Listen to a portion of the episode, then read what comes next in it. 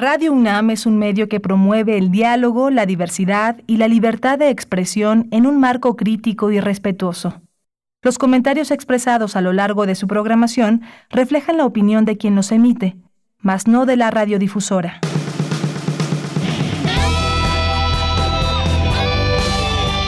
Prisma RU. Relatamos al mundo.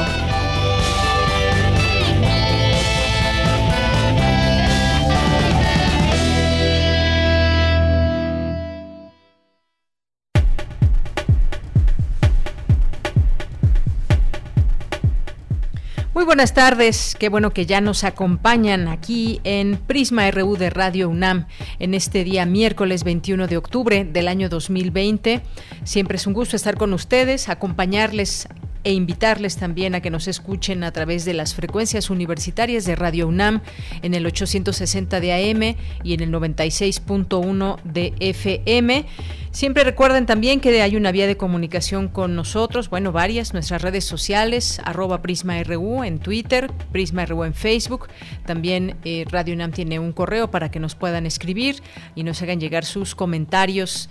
Eh, por ahora, pues como les hemos comentado, no tenemos ah, dispuesto para usted un teléfono, pero eh, esperemos que en algún momento, en algún momento las cosas regresen también a aquella normalidad en donde también pues podemos recibir sus llamadas con alguien allá en cabina en la en, pues que estuviera también atento a los teléfonos. Muchos de ustedes que así lo hacen, que no tienen redes sociales y que es una vía también importante de comunicación con este espacio. Bien, pues gracias por las personas que nos envían todos los días mensajes. El día de hoy pues vamos a vamos a tener varios temas, uno de ellos, pues como sabemos hay un una situación de la que ya nos están preparando las autoridades de salud, informarnos sobre todo que en algunos, en algunos estados están habiendo repuntes en casos de contagios de COVID-19, en el caso también de las hospitalizaciones, y esto pues nos hace replantearnos la posibilidad también de eh, pues generar generar ser una sociedad eh, empática, una sociedad informada y que en nuestras manos también puede estar la solución a todo esto en el sentido de pues evitar contagios. Vamos a platicar hoy sobre este tema con el doctor Mauricio Rodríguez, ustedes ya lo conocen, el, el esbocero de la UNAM para el caso, para la enfermedad COVID-19 y también tiene un programa aquí en Radio UNAM, Hipócrates 2.0. Vamos a platicar con él si tienen desde ya alguna pregunta, pueden hacérnoslas llegar en, redes sociales para que la podamos compartir con él. Hay, ocho estados en todo el país que están experimentando un repunte y se pronostica que aumentará en, en fuerza para finales de la semana. Hay gráficas que se han venido presentando a lo largo de estos días en la conferencia de la tarde de las 19 horas ahí en Palacio Nacional con autoridades de salud. Así que vamos a hablar de este tema y posteriormente vamos a platicar también, ha habido casos de, lepra eh, aquí en nuestro país, hay en algunos casos personas que están muy preocupadas, nos han hecho llegar también sus comentarios en, en, redes sociales. Vamos a platicar de este tema. Hay 18 estados que registran casos de lepra este año. Los estados con más casos son Sinaloa con 32, Michoacán con 15, de acuerdo con datos de la Secretaría de Salud. También la Secretaría de Salud dice que eso no implica algún problema o que se genere alguna alarma por esta situación. Vamos a platicar con la doctora Rosa María Ponce Olvera, dermatóloga académica de la División de Estudios de Posgrado de la Facultad de Medicina. Vamos a tener también ya nuestra segunda hora un tema que se ha vuelto problema para muchas personas y tiene que ver con eh, pues toda esta situación de económica que apremia en el país. Aquí en la Ciudad de México hay miles de personas que ya no pueden pagar sus rentas, hay varias delegaciones más afectadas. El INEGI señala que el 15% de las personas que habitan la Ciudad de México pagan renta y vamos a platicar con el doctor Luis Alberto Salinas eh, y que es investigador del Departamento de Geografía Social del Instituto de Geografía de la UNAM. Con él vamos a platicar de este tema. Si también tienen preguntas, háganoslas llegar. Vamos a tener hoy, que es miércoles, dos secciones, Sustenta con Daniel Olivares y Dulce Conciencia con Dulce García. Vamos a tener también la información cultural de hoy, la información internacional y nacional, así como universitaria. Quédese con nosotros y también muchos saludos a, a mis compañeros en cabina que hacen posible esta transmisión, que esa transmisión salga al aire. Eh, saludamos en los controles técnicos a Socorro Montes, en la producción a Daniel Olivares, en la asistencia de producción a Denis, Denis Licea y aquí le saluda en el micrófono de Yanira Morán. Bien, pues desde aquí relatamos al mundo. Relatamos al mundo. Relatamos al mundo.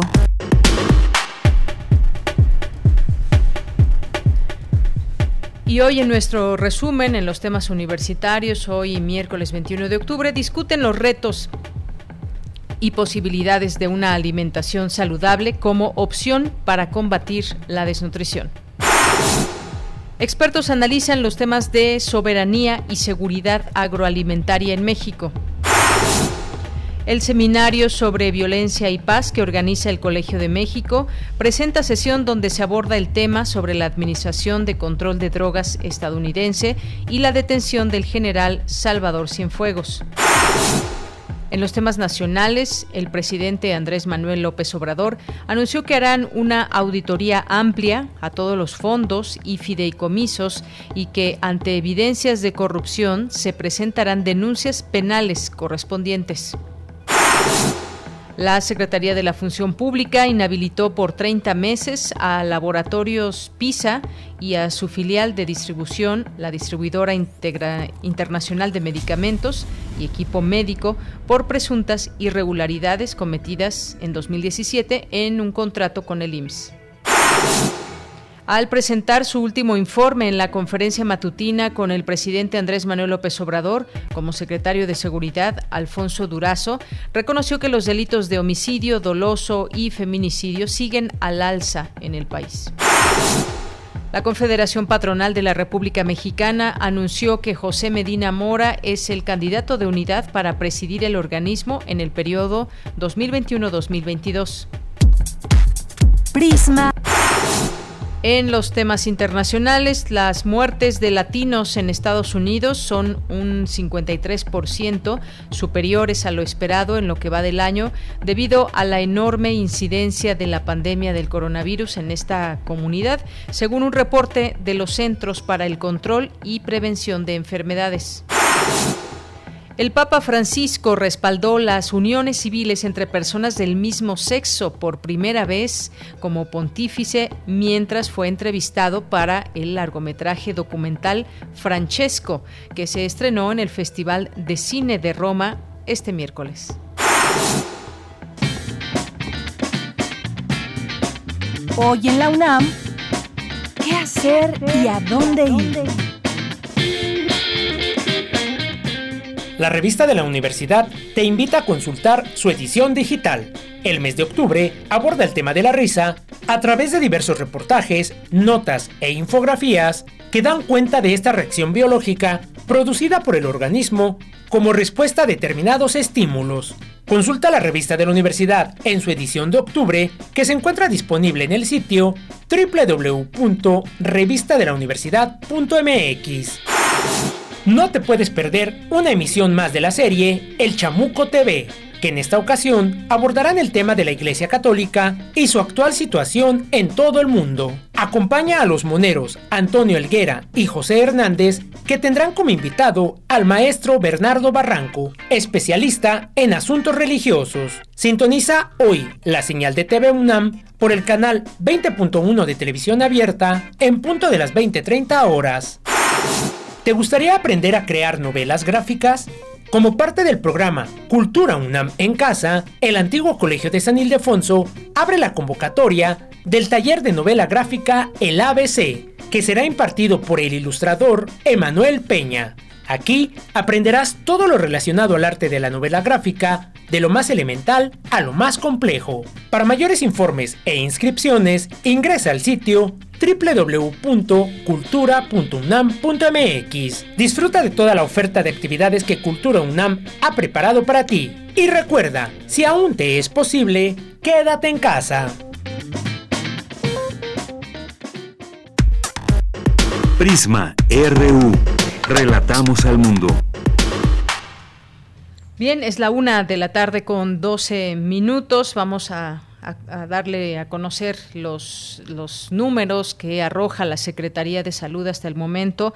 Aunque bueno, pues también, también aquí en la Ciudad de México hay información importante porque la Secretaría de Salud eh, la secretaria de Salud de la Ciudad de México, Oliva López, advirtió hoy que hay riesgo de que la Ciudad de México regrese a semáforo rojo. Vamos a ver en dos días, el próximo, el próximo viernes, que dicen las autoridades. Esto debido a que hay un aumento de casos, debido a que se han relajado las medidas sanitarias se han relajado las medidas sanitarias y bueno, pues al rato que platiquemos con el doctor Mauricio vamos a preguntar sobre las responsabilidades también, quienes han relajado estas medidas, si las propias autoridades o también la sociedad o ambas.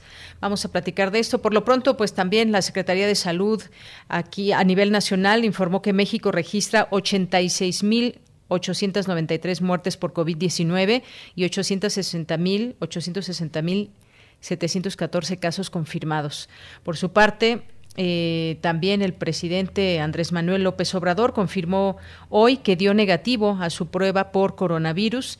Recordó que es importante mantener la sana distancia, el aseo personal, la buena alimentación y hacer ejercicio para no enfermar. Mientras tanto, la Cámara de Diputados aprobó la ley de disciplina financiera de las entidades federativas y los municipios que les permitirá contratar deuda, diferir el pago hasta por un año y destinar recursos para enfrentar emergencias sanitarias como la pandemia de COVID-19. Pues así las cosas en nuestro país, ya no digamos también en otras partes del mundo donde la pandemia se desborda, como el caso de España. Eh, donde pues ya los hospitales también de nueva cuenta comienzan a llenarse. Una situación complicada en el mundo. Continuamos.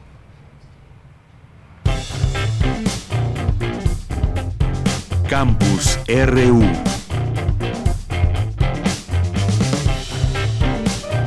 Y en nuestro campus universitario, ayer dábamos a conocer el comunicado de la Facultad de Química Hoy, pues a través de un comunicado ya en la página oficial de nuestra Casa de Estudios, la Coordinación para la Igualdad de Género condena enérgicamente todas las formas de violencia generadas dentro y fuera de nuestra universidad. En particular, se pronuncia en contra de la violencia de género expresada recientemente por profesores de la Facultad de Química, quienes haciendo uso de la autoridad como docentes expresaron comentarios profundamente misóginos que violentan la dignidad de las mujeres y estudiantes universitarias y su derecho a una vida libre de violencia. La universidad está actuando contra estos casos y así lo seguirá haciendo para cualquier caso de violencia de género. Bien, y vamos ahora con mi compañera Cindy Pérez Ramírez que eh, ya está en la línea telefónica, analizan expertos las medidas que podemos adoptar para un mundo mejor alimentado. Vamos contigo, Cindy, buenas tardes.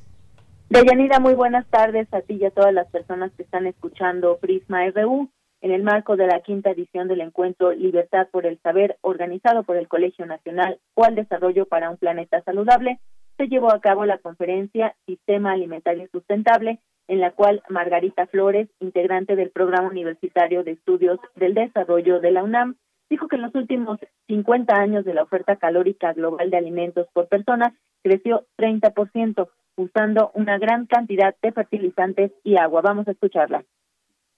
Casi 700 millones de personas padecen hambre. El 22% de los niños menores de 5 años padecen desnutrición crónica. En el caso de México se ha estimado un desperdicio enorme de producción de alimentos, que lo estiman en alrededor del 34% de la producción. En términos de carencias sociales, la, la quinta parte de la población la está padeciendo. Quiere decir que no tiene recursos suficientes para comer en cantidad y calidad lo que debería y también hay problemas de hambre. En los últimos 50 años, el sistema alimentario mexicano ha visto eh, cambios dramáticos en el suministro de alimentos, con menos cereales, con menos frijol, con muchas más grasas, más productos de origen animal y todo ello combinado que se asocia con el problema severo de sobrepeso y obesidad y que en el caso de adultos es de 7 de cada 10.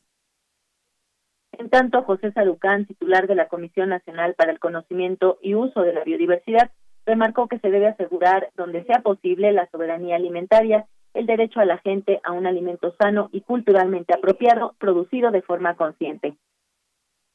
Yo creo que hay tres elementos que son importantísimos para poder tener una agricultura realmente sustentable. Y los tres los tenemos en México, son nuestros. El primero de ellos es los herederos y los guardianes de todo ese conocimiento, los tenemos todavía vivos se están extinguiendo por, por, por cuestiones de edad, porque el campo no es atractivo. Hay que hacerlo atractivo. Segundo es conocer la diversidad biológica y en este caso genética de nuestros cultivos y de sus parientes silvestres es esencial. Tercero, tenemos que juntar ese conocimiento tradicional con la ciencia moderna.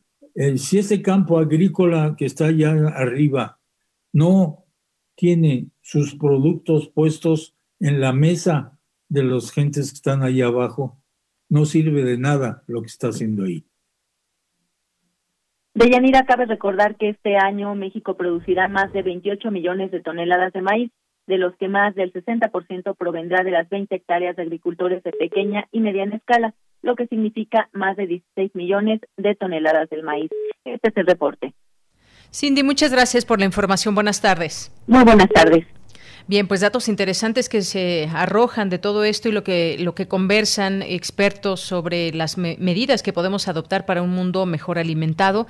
Hemos hablado aquí, por ejemplo, de la seguridad alimentaria y como decía el doctor eh, pues la agricultura sustentable y quizás plantearnos también nosotros ya a nivel personal qué comemos y cómo comemos. Se habla de que cada vez comemos menos frijoles, por ejemplo, comemos más grasas, comemos eh, más alimentos eh, procesados que son muy malos para la salud, aunados a esta pandemia también de de, obesidad que tenemos en, en, el mundo y en México, por supuesto, nuestras cifras son bastante altas. Bien, pues nos vamos ahora con mi compañera Virginia Sánchez, porque en el marco del seminario sobre violencia y paz que organiza el Colegio de México, se aborda el tema de la DEA y la detención de el general Salvador Cienfuegos. ¿Qué tal, Vicky? Te saludo con mucho gusto. Muy buenas tardes. Igualmente, Bella, muy buenas tardes a ti y al auditorio de Prisma RU. La detención del general Salvador Cienfuegos es inédita por la relevancia del personaje en cuestión. Sin embargo, forma parte de una lógica general con la que funcionan las agencias antidrogas en Estados Unidos, donde si algo les importa mucho, no reparan en consideraciones diplomáticas y ejercen su hegemonía, su poder. Así lo señaló Carlos Pérez Ricard del Centro de Investigación y Docencia Económica CIDE, durante el seminario virtual denominado La DEA y Cienfuegos organizado por el Colegio de México en el marco del seminario sobre violencia y paz. Pérez Ricard planteó tres hipótesis sobre lo que pudo haber sucedido el viernes con la detención de Cienfuegos por la DEA. Una de ellas es sobre que los mecanismos actuales bilaterales en materia de seguridad están rotos y rebasados. Escuchémoslo. El Departamento de Justicia prefirió aguantarse 14 meses una orden de captura que acudir a un proceso de extradición o pedirle a la Fiscalía que abriera su propia carpeta de investigación. Desde la perspectiva de la DEA, que además tiene bastante lógica desde su punto de vista, ¿por qué habrían de haberlo hecho? Tendrían que haber pedido a un juez que aceptara el requerimiento, que ordenara una orden de captura, que después lo encontraran y por último que se aprobara la extradición. Un proceso completamente inverosímil en el actual contexto de impunidad y de pacto de impunidad que vive México. Así los Estados Unidos, y en particular la DEA, ha dado un paso radical en la agenda bilateral y han dicho como no confío en ti, te dejo de tratar como país amigo o principal socio comercial y te empiezo a tratar como un país bananero, si me perdonan la expresión. Las otras dos hipótesis planteó, eh, una es que la evidencia histórica muestra que esta detención tendrá consecuencias directas sobre la relación bilateral y sobre la política mexicana. Y como tercera, que la DEA está molesta con el actual gobierno mexicano, que en efecto se ha alejado de la política aperturista que tuvieron otros gobiernos sobre el accionar de las agencias estadounidenses en México. Por su parte, Raúl Benítez Manote, del Centro de Investigaciones sobre América del Norte de la UNAM, dijo que ante la detención del general Cienfuegos se pueden diagnosticar dos escenarios.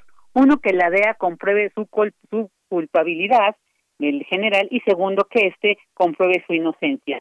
Ambos escenarios, dijo, implican un juicio largo, por lo que mientras pasa el tiempo, destacó las consecuencias que esto puede derivar para el Estado mexicano. Escuchemos. Mientras pasa el tiempo, ¿qué está sucediendo? Porque ya empezó esto. Se da el deterioro de la confianza interinstitucional entre los cuerpos de seguridad y defensa del Estado mexicano. Disminuye la confianza de la población en las Fuerzas Armadas. Esto es casi un hecho. Todo mundo, todo el público, todos los taxistas, todos los periódicos están hablando de que las Fuerzas Armadas no son lo que eran, el ejército no es lo que decía el presidente que era y que por eso le da muchas tareas. Aumenta la desconfianza en el exterior del país, en el sistema de seguridad de México y puede afectar la cooperación en muchos ámbitos. Aquí está hablando de que aumenta la desconfianza con Inglaterra, con Alemania, con Francia, con Guatemala, con Argentina. Entonces, el narcotráfico, el crimen organizado tiene una dimensión transnacional y si, se, y si hay desconfianza, se dificulta la cooperación. Y si se dificulta la cooperación, ¿a quién beneficia? A los narcos, al crimen organizado. Ante esta situación, señaló el experto, el presidente de la República Mexicana tiene una gran responsabilidad y es que si no toma medidas radicales como desaparecer la Secretaría de la Función Pública por su incapacidad absoluta para detectar la penetración del crimen organizado y la corrupción en la élite superior del Estado federal y destinar esos dineros a quienes lo necesitan, como los niños con enfermedades terminales, esto, dijo, inevitablemente le afectará tarde o temprano en el nivel político. De ella, esto es lo que escuchamos en este seminario, La DEA y Cienfuegos. Bien, Vicky, muchas gracias. Gracias a ti, Deya. Un abrazo y buenas tardes. Un abrazo, muy buenas tardes. Pues ahí están estos, estos temas. La DEA molesta con el gobierno mexicano. Hay que recordar también que Hace unos días el propio presidente López Obrador también demandó que se investigue a la DEA en medio del proceso judicial que se sigue al general Salvador Cienfuegos, ex titular de la Defensa Nacional.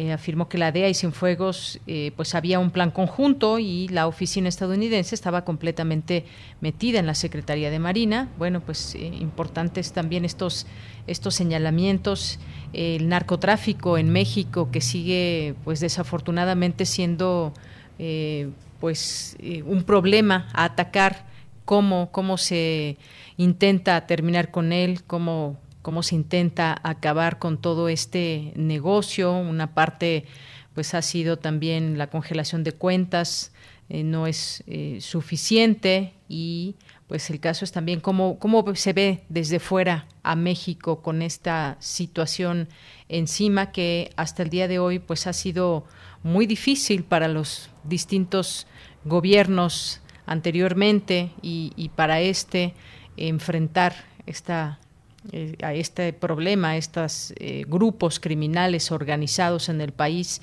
que tienen que ver con el narcotráfico. Continuamos. Prisma RU. Relatamos al mundo.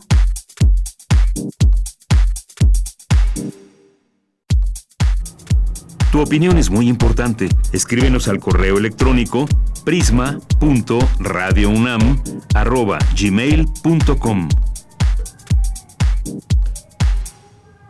Una de la tarde con 25 minutos, el subsecretario de Prevención y Promoción de la Salud, Hugo López Gatel, advirtió que a nivel nacional ya hay señales tempranas de un repunte de la epidemia de COVID-19. El funcionario detalló que las señales son tres, un incremento de contagios semanales, un aumento del porcentaje de positividad en pruebas de laboratorio y un mayor número de hospitalizaciones. Sobre la positividad en pruebas, López Gatel apuntó que el porcentaje para las semana epidemiológica se ubica en 41%, mientras que el domingo pasado se ubicaba en 38%. El mayor porcentaje de positividad alcanzado en el país fue en la tercera semana de julio, cuando llegó a 49%. Hablemos de este tema y qué responsabilidad tenemos como sociedad también. Hablemos de este, de este tema con el doctor Mauricio Rodríguez Álvarez, vocero de la UNAM para el tema de COVID-19 y conductor de Hipócrates 2.0 aquí por Radio UNAM. Eh, ¿Qué tal, doctor Mauricio? ¿Cómo estás? Buenas tardes. Hola, Deyanira, ¿cómo estás? Muy buenas tardes, saludos al auditorio. Gracias Muy bien. Muchas gracias.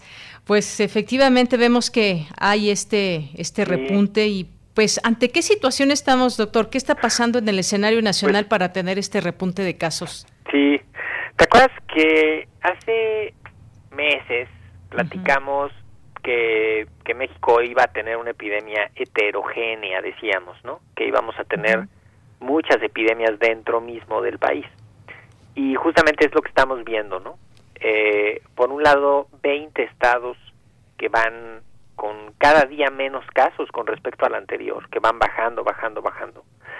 Cuatro estados que están más o menos detenidos, que ni ganan ni pierden, y ocho estados que suben cada día con respecto al anterior. Entonces, eso es una situación complicadísima desde el punto de vista de la comunicación de riesgos, porque si tú vas ahorita y les dices en Campeche, no, espérense, es que hay que ponernos las pilas, pues les va a sonar como de locos, ¿no?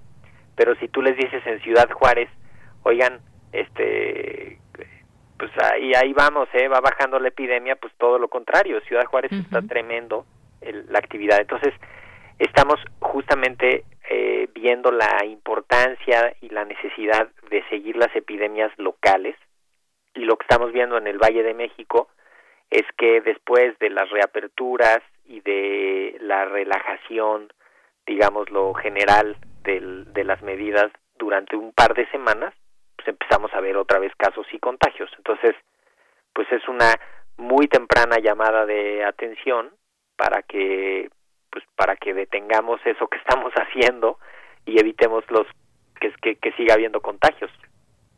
Claro, ya son más de 800 eh, mil casos, específicamente 860 mil 714. Eh, todos los registros anteriores han sido confirmados con pruebas de laboratorio o dictaminación médica o asociación epidemiológica. Y uno se hace una pregunta ya en este en esta parte del camino que hemos transitado a lo largo de que pues desde que llegó el primer caso hasta el día de hoy, doctor, y tiene que ver con nuestro comportamiento como sociedad y con en conjunto con las autoridades, porque ellas son las que nos van marcando la pauta de qué se abre, qué no y con qué medidas. Em, ¿Cómo podemos o cómo es esta responsabilidad? ¿A quién, de quién depende todo esto que está pasando? Sí, pues mira, el, eh, bueno, la lo decía por ahí el, el doctor López Gatel, ¿no? Decía, pues, o sea, podemos tener los planes y podemos tener los mejores, los, las mejores teorías si quieren, pero la ejecución y la, el apego de la sociedad a muchas de las indicaciones es lo que puede hacer la diferencia. Porque los contagios ocurren en la comunidad. Ahí sí, no, o sea, no, no le regateemos a eso. Los contagios ocurren cuando el enfermo en su casa no se queda en su casa, cuando no, no advierten a tiempo que hay un enfermo, cuando en, en la estética no se ponen el cubrebocas, cuando en el transporte público va algún enfermo que no se puso el cubrebocas, este, cuando no se guarda la sana distancia en, en los servicios que se dan, en el taller, en, en el taxi, en el transporte, o sea, ahí ocurren los contagios, ¿no? Cuando la gente va y visita a otros de otra casa con un enfermo o con un contacto de un enfermo, ahí es donde ocurren. Entonces, ahí es donde tenemos que detenerlos. Y, y pues nos lo han estado diciendo desde hace días, este, incluso la jefa de gobierno ha sido muy enfática en, en decirnos, oigan, llevamos cuatro días con incremento en los hospitalizados, llevamos cinco días, llevamos diez días, ¿no? Y mientras no hagamos las reaperturas y las actividades con mucho cuidado, con mucha responsabilidad y con mucha conciencia social, no no vamos a tener buenos resultados. O sea, las cosas se abren no no para quedar bien con o sea, las cosas se abren porque es necesario reactivar la economía de esos sectores, pero se abren con reglas, se abren con instrucciones precisas que las debe de cumplir tanto el que abre como el que va. Entonces, si en eso la sociedad no se pone, pues ella misma, ¿no? Que, que, entre todos nos pongamos estrictos con eso, pues a, la autoridad no le van a alcanzar. Ya, imagínate cuántos inspectores necesitarías para ir a ver que, que las cosas estén ocurriendo, ¿no? No, no alcanzaría ni, ni, vamos, si para los altos que se pasan no alcanzan los, los de tránsito, imagínate para esto, ¿no? Claro. Pues sí, es una situación en este momento muy delicada. Si vemos también, miramos hacia otros países, España vuelve a estar también en, las noticias internacionales porque se está desbordando la pandemia en España, en algunos lugares, pues el toque de queda, por ejemplo, en, Francia, en París y nueve ciudades más eh, están en esta situación. Es decir, pues está al parecer incontrolable este virus y la única manera de poderlo, digamos, controlar un poco dentro de nosotros como sociedad, pues es cuidarnos. Es que no hay de otra. Suena muy fácil, pero a la vez es muy difícil, doctor. Pero mira, Deyanira, creo que qué bueno que pones esto ahorita aquí en la mesa, porque fíjate, cuando en, la primera ola en Europa les pegó fuertísimo y gravísimo. O sea, muchos casos hospitalizados, muchas defunciones, hospitales llenos, porque no se dieron cuenta cuando entró y no pudieron parar los primeros casos y se metió a la comunidad y ahí provocó esta gravedad, ¿no?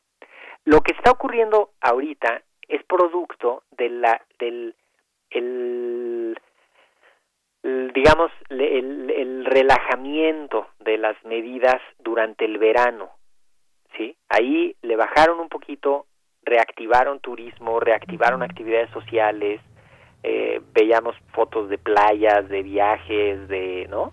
Este, y, reactivaron después actividades escolares y actividades laborales casi por completo. Y en muchos países sin cuidado, ¿eh? O sea, Holanda, por ejemplo, no, hombre, cubrebocas, parecía que estaban de locos el que pidiera cubrebocas. Y así regresaron a las escuelas. Igual en Alemania. En Alemania regresaron a las escuelas así, full, ¿no? Entonces, ¿Qué está pasando? Pues que si tienes esas medidas de desconfinamiento tan drásticas, así como fueron drásticas las de confinamiento, pero igual, volver a salir, volver a tener toda la vida como si nada, con una protección mínima, provoca esto. En México yo creo que no nos va a pasar algo así porque justamente vamos viendo indicadores muy tempranos y porque estamos, pues vamos, con el, con el sistema de semáforos, que ellos no lo tenían, ¿no? México sí tiene un sistema de semáforos que nos van ayudando muchísimo a controlar la epidemia y, y lo podemos ir viendo. Estados Unidos está su tercera ola, porque en la primera no cerraron a tiempo y abrieron temprano. En la segunda se fueron a las universidades y, y se movieron todos. Y en la tercera regresan y siguen las reaperturas y no, no pueden parar eso. Entonces, definitivamente disminuir la movilidad social y el, el contacto en el espacio público, ese es el camino que nos puede ayudar. Y afortunadamente en Europa lo que están viendo ahorita son casos ambulatorios, son casos de la comunidad que no necesitan hospitalizarse, que se pueden resolver rápido, sin mayores complicaciones, lo más probable. Entonces, eh, también hay que cambiarle esa cara a la epidemia aquí también. Digamos, está bien que sigamos teniendo algunos casos, nada más que no sean hospitalizados, ¿no? Que no sean graves, que sean leves en la casa, que ahí se contengan, que ahí se cuiden, que no contagien, que no se compliquen y con eso podemos seguir navegando, ¿eh? Claro. Pues sí, mucha conciencia de parte de, todos porque se siguen haciendo bodas, fiestas, bautizos, muchos jóvenes se reúnen. ¿no? E, ah, protestas, claro que sí. ¿no? Un poco plantones, ¿no? Y decíamos esos plantones esas marchas entiendo entiendo lo legítimo de la protesta social no no quiero no quiero pelearme con eso. Lo que sí es que es una situación de altísimo riesgo. Entonces pues hay que idear algunas formas para que si va a ocurrir ocurra con toda la protección posible y con las medidas súper súper bien cuidadas pero esas son situaciones de riesgo así como la boda de los de Mexicali que parece que estaban locos en otro planeta, ¿no? Pero también hay gente que, en serio, ¿eh? te, te, te, dicen que se van de vacaciones, que se están juntando, tú ves en las redes sociales y no, no das crédito de, de cómo ya la gente ya le relajó al, a la situación y no, seguimos, estamos cansados, sí, estamos agotados, sí, pero tenemos que seguir cuidándonos para proteger a los más vulnerables y para poder pues, hacer actividades con todo el cuidado este y ahora sí sin echarle ese esa, ese, esa cuota de las actividades sociales que definitivamente desequilibran la epidemia, ¿no? Claro, me han dicho un par de jóvenes, es que la vida sigue y pues las fiestas y demás que son recomendadas no hacer, no, no juntarse personas que no vivan juntas y demás.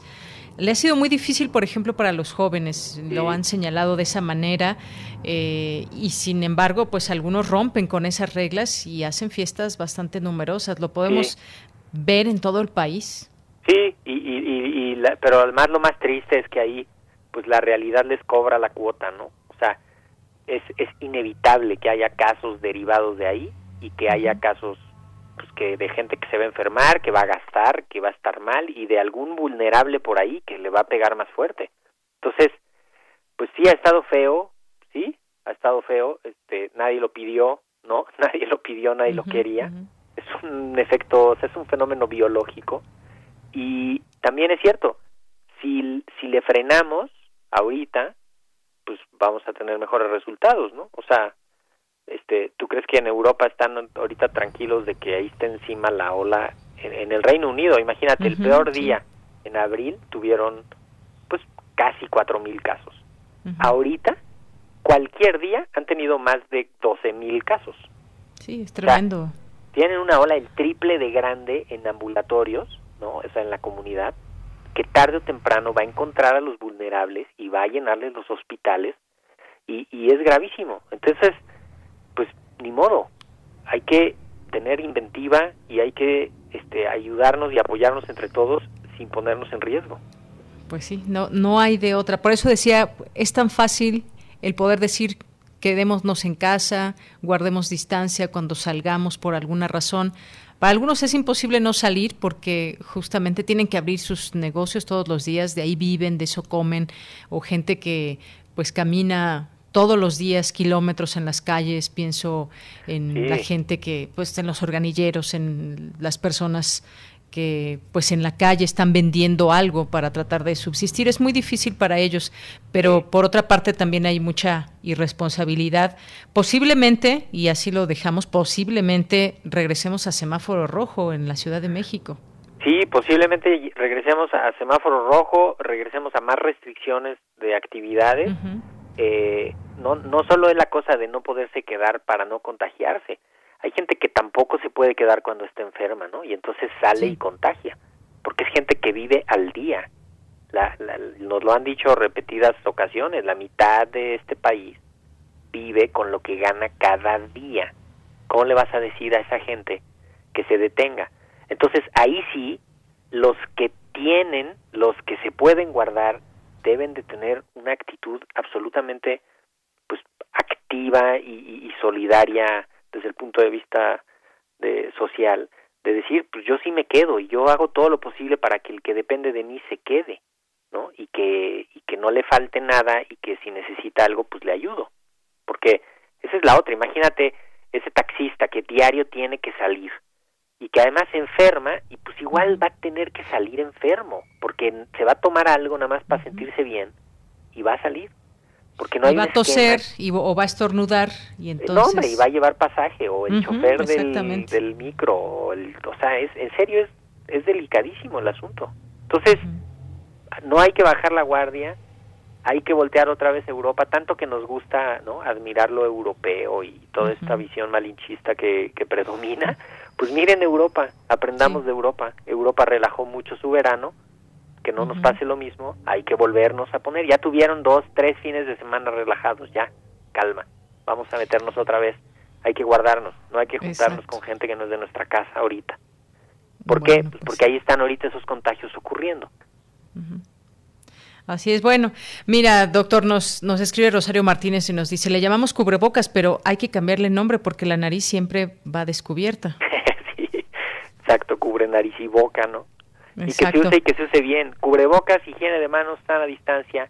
Con eso podemos bajarle un gran porcentaje de los contagios y a los que si se contagien les vamos a bajar un gran un gran porcentaje de la gravedad de la enfermedad. Porque si te contagias, te vas a contagiar poquito con el cubrebocas. Entonces, higiene de manos, cubrebocas, sana distancia y mucha responsabilidad social. O sea, detectar a los enfermos, ayudarles, evitar contagios, evitar complicaciones, en lo que en en lo que sigue esta historia. Exactamente. También nos dice Rosario que en el Estado de México no ve que haya campañas, que el gobernador no se sabe qué esté haciendo, que si van al mercado Juárez de Toluca hay salida y entrada al mercado, te dan gel antibacterial, pero ves a locatarios sin cubrebocas. Sí, e, e, esas son algunas algunas cosas locales que pareciera pues que justo también están respondiendo a lo, a lo local, ¿no? Y en, en, algunos, cuando tú ves los mapas de los estados, ves unos municipios en serio que no tienen ningún caso, ¿eh? o sea, que no tienen casos. Tú ves el Estado de México, por ejemplo, pues los que rodean a la Ciudad de México son los más activos, quizá Tejupilco hacia allá, hacia Guerrero, y tienen una franjita ahí en Sinacantempec, Ixlahuaca, este, ¿no? Toluca, con mucha actividad, pero no tanta como Ecatepec, por ejemplo. Y entonces, pues sí, seguramente en algunos, ¿no? En algunos, pues no se necesita tanto. Por eso decimos, mira, cubrebocas, higiene de manos y sana distancia va a ser suficiente en los lugares donde hay mucho y en los lugares donde hay poco. Vámonos haciendo el hábito para que pues, la, se vaya acorralando. La epidemia se va a quedar estacionada en los sitios más poblados durante un buen rato. Entonces, pues también ahí podemos vamos a poder sortear esa esa tempestad con el cubrebocas, la higiene de manos y la sana distancia en lo que baja y baja y baja y eventualmente pues lo lo, lo controlamos, ¿no? Claro, y, además también importante señalarlo, hay una, una buena cantidad también de personas que se han recuperado. Esto es importante también señalarlo. Eh, son muchos, son 627 mil, más de 627 mil la cifra que se ha dado. Esto significa que pues eh, también mucha mucha gente que se que se contagia su organismo logra eh, logra salvarlos pues es una situación importante también de sí, prácticamente 8 de cada 10 pues, llevan la enfermedad en su casa, leve, sin problema. Como lo habíamos dicho desde el inicio, o sea, ahí sí se está cumpliendo esa profecía, ¿no? Quizá no habíamos previsto pues todo esto de que mucha gente no iba a ir al médico, de que mucha gente se iba a tardar en, atenderse, que a muchos los iban a regresar, ¿no? También hubo hospitales que pusieron unos criterios súper estrictos para ingresar pacientes, ¿no?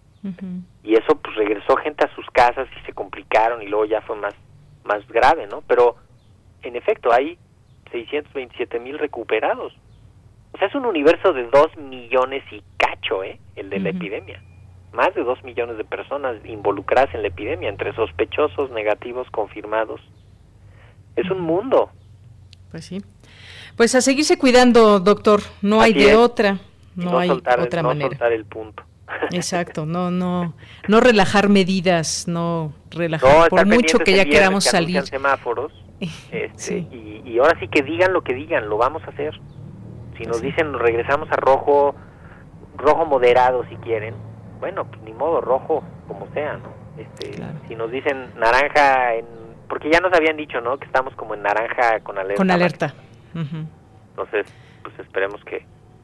igual, si nos cierran otra vez, bueno, ni modo, lo cierran y ya, porque uno ve, en serio, ¿eh? Los restaurantes, los bares, las zonas de fiesta que dices, es increíble. O sea, increíble. No, hay miedo, no hay temor. No, hombre, las trajineras, el centro de Coyoacán, este, los centros comerciales, los estacionamientos de los centros comerciales el fin de semana, ¿qué es eso? Sí, sí. O sea, ¿a poco a todos les urgía irse a comprar una camisa? No, hombre, simplemente acudir al espacio público es riesgoso, hay que evitarlo. Claro bueno, más eh, manifestaciones y todo lo que decíamos también. Pues ya iremos platicando en otro momento, doctor, porque vendrá diciembre y yo estoy segura que muchos ya están pensando en romper las, las reglas de sana distancia y reunirse con su familia, pero ya lo iremos platicando en su momento. Exacto, lo seguimos platicando de Yanira. Te mando un abrazo y saludos a la audiencia. Igualmente, un abrazo, doctor Mauricio. Hasta luego. Chao. Adiós. Mauricio Rodríguez Álvarez, doctor vocero de la UNAM para la COVID-19 y conductor del programa Hipócrates 2.0 por Radio UNAM. Continuamos. Relatamos al mundo. Relatamos al mundo. Porque tu opinión es importante, síguenos en nuestras redes sociales, en Facebook como Prisma RU y en Twitter como arroba PrismaRU.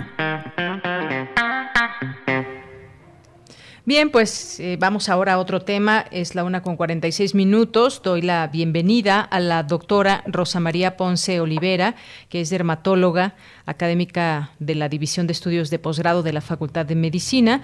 ¿Qué tal, doctora? Bienvenida a este espacio. Muy buenas tardes. ¿Qué tal, Deyanira? Saludos a ti y a tu auditorio. Gracias, doctora. Pues nos han llegado algunos, algunos mensajes y bueno, pues ha saltado también eh, en los medios una noticia que tiene que ver con el caso de la lepra. Eh, ¿Qué está pasando en México? ¿Por qué se hizo, digamos, noticia los casos? ¿Hay repunte o hay una situación que signifique de cuidado? En el caso de México, que hasta el momento se reportan 90 casos en 18 estados en lo que va del año, de acuerdo con la Secretaría de Salud. Y pues es una enfermedad en la que siempre debemos tener los ojos bien puestos y estar alerta. Un dermatólogo puede detectarlo, pero también un neurólogo, otorrinolaringólogos, oftalmólogos. ¿Por qué? Pues no es como nos lo han puesto en cuentos desde el santo y los leprosos que se te caen fragmentos de piel.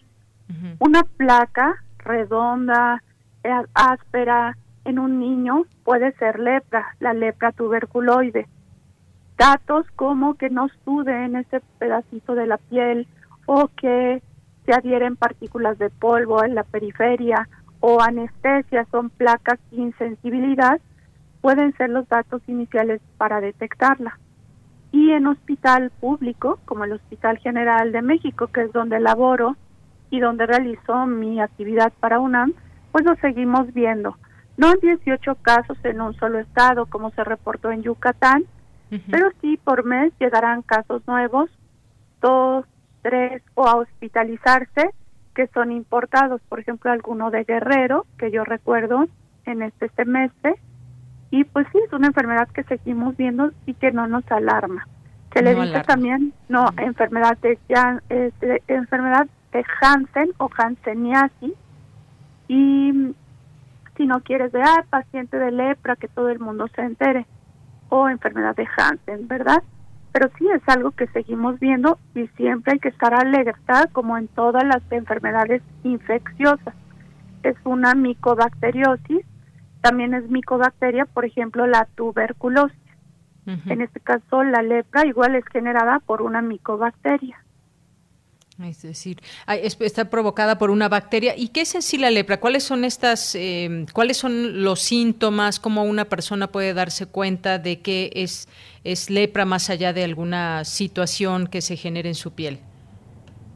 Pues en los casos iniciales son placas que es piel que cambia en textura, que cambia de color, pueden ser con rojez o con cierta escama o con un relieve, pero placas en piel así con estas características que mencioné de Yanira, lo dan las micosis, lo dan psoriasis, dermatitis atópica, dermatitis en general por contacto. Para no alarmarse, además siempre al auditorio pues le pedimos consultar a un especialista, no automedicarse. ¿Qué otra? Además de las placas, algunos nódulos que son como carnosidades o bolitas en la piel, en un cierto tipo de lepra, que es la lepra lepromatosa. De la primera que te dije, tuberculoide, pues son igual placas. Ya casos avanzados, que no solo competen a piel, pues serían rinorrea, o sea, un escurrimiento nasal, pero pues esto lo da cualquier rinitis, alergia, infinidad de casos las orejas como los glóbulos infiltrados, como llenos o entumecidos, la cara entumecida en un cierto tipo de lepra, sin anexos que se caen las cejas, las pestañas, que se caen las cejas, se llama madarosis. Eh, neuritis, ya empiezan los casos con sensibilidad alterada, la mano en garra, la mano deformada en los casos muy avanzados, o pérdida del cartílago nasal, pero estos datos finales pues son de una enfermedad tardía o que ha evolucionado durante mucho tiempo. Por eso pues mejor consultar y no es un diagnóstico sencillo. Hay que hacer la clínica, o sea, esto que te, estoy comentando. Un dermatólogo antes se le decía como dermatólogo, micólogo y leprólogo. Nuestros maestros tenían como esas dos especialidades además de ser dermatólogo y el otro es biopsias, que es tomar un fragmento de piel para el laboratorio, bacteriológico, es decir, hacerte un, una tinción para encontrar estas bacterias, y el inmunológico, que es una especie de reacción en el antebrazo, que se llama reacción de Mitsuda. Entonces, pues no es fácil ni uno puede decir, ah, ya te vi, tienes lepra.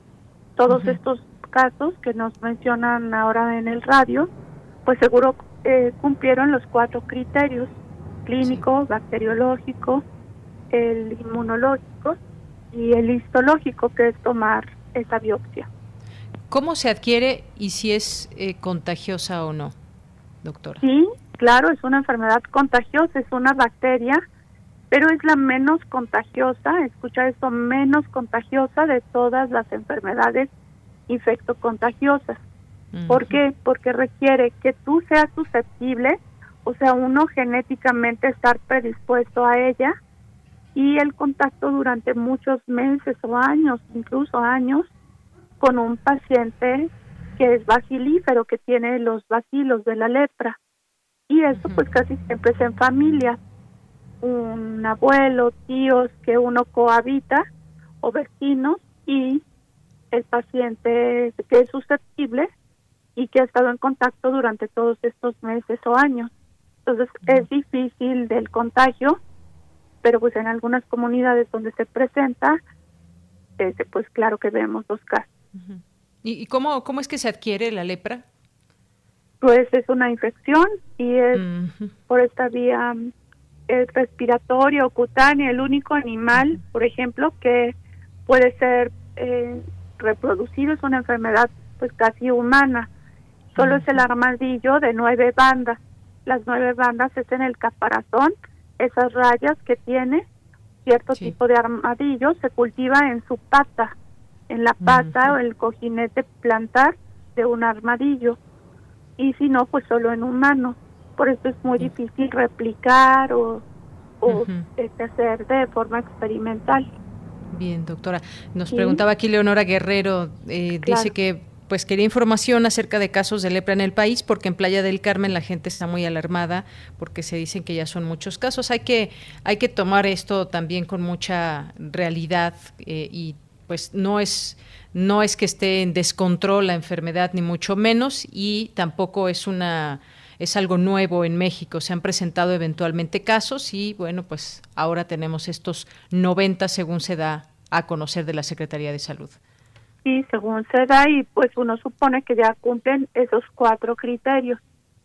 Pues una biopsia es demorado hasta cuatro días, la reacción de Mitsuda pues sí tarda 48 horas, que es como una vacuna, y ver cómo reacciona nuestra piel, el inmunológico, y muchas veces pues requerimos inmunólogo, dermatólogo, un neurólogo, oftalmólogos para ver otros datos, queratitis, es decir, las córneas tienen una inflamación especial, laboratorios, no es fácil de yo te vi clínicamente y ya tienes lepra. Muy bien. Bueno, pues además se habla de que hay una muy poca carga de lepra en México comparado con otros países de la región. ¿Y hay un tratamiento para esto? ¿Se puede curar la lepra, doctora? Sí, claro, y es un tratamiento de varios años también. Hay lepras como esta tuberculoide o que se llaman paucibacilares con pocos bacilos y el tratamiento es a dos años. Y la poliquimioterapia o terapia con antibióticos y antiinflamatorios para lepras multivacilares, que es la lepromatosa o lepromatosa difusa, pues es hasta cinco años del tratamiento. Bien. Bueno, pues ahí está este tema que queríamos eh, abordar, saber cuál es la realidad en este caso de esta enfermedad aquí en México. No hay, digamos, por qué preocuparse, está todo bajo control y bueno, pues eh, quizás hay algunos casos, eh, pues que llamaron la atención y por eso es que saltó también a, a, los medios de comunicación, se hizo también un tema mediático de atención en el tema de la salud. Sí, y muy rápido, como un cierre, desde la historia, desde la Biblia, se decía que un paciente con lepra, leprosos en México, aquí un leprosario que había de la Tlaxpana, que es por la colonia San Rafael enfrente, eh, confinaban simplemente psoriasis, que eran enfermedades escamosas, vitiligo, cualquier dermatosis, cualquier enfermedad en piel, decían usted ya está leproso y vaya ahí a este como sanatorio. Entonces, pues este difícil diagnóstico y desde entonces, pues desde Hernán Cortés que hizo este leprosario, pues, en los años 1500 que estaban ellos, pues ya está presente la enfermedad, no es algo nuevo. No es algo nuevo. Muy bien. Pues doctora Rosa María Ponce, muchas gracias por estar con nosotros y platicarnos sobre este tema. Muchas gracias, Deyanira, a ustedes por escuchar. Hasta luego. Gracias, doctora. Fue la doctora Rosa María Ponce Olivera, dermatóloga académica de la División de Estudios de Posgrado de la Facultad de Medicina de la UNAM. Nacional RU.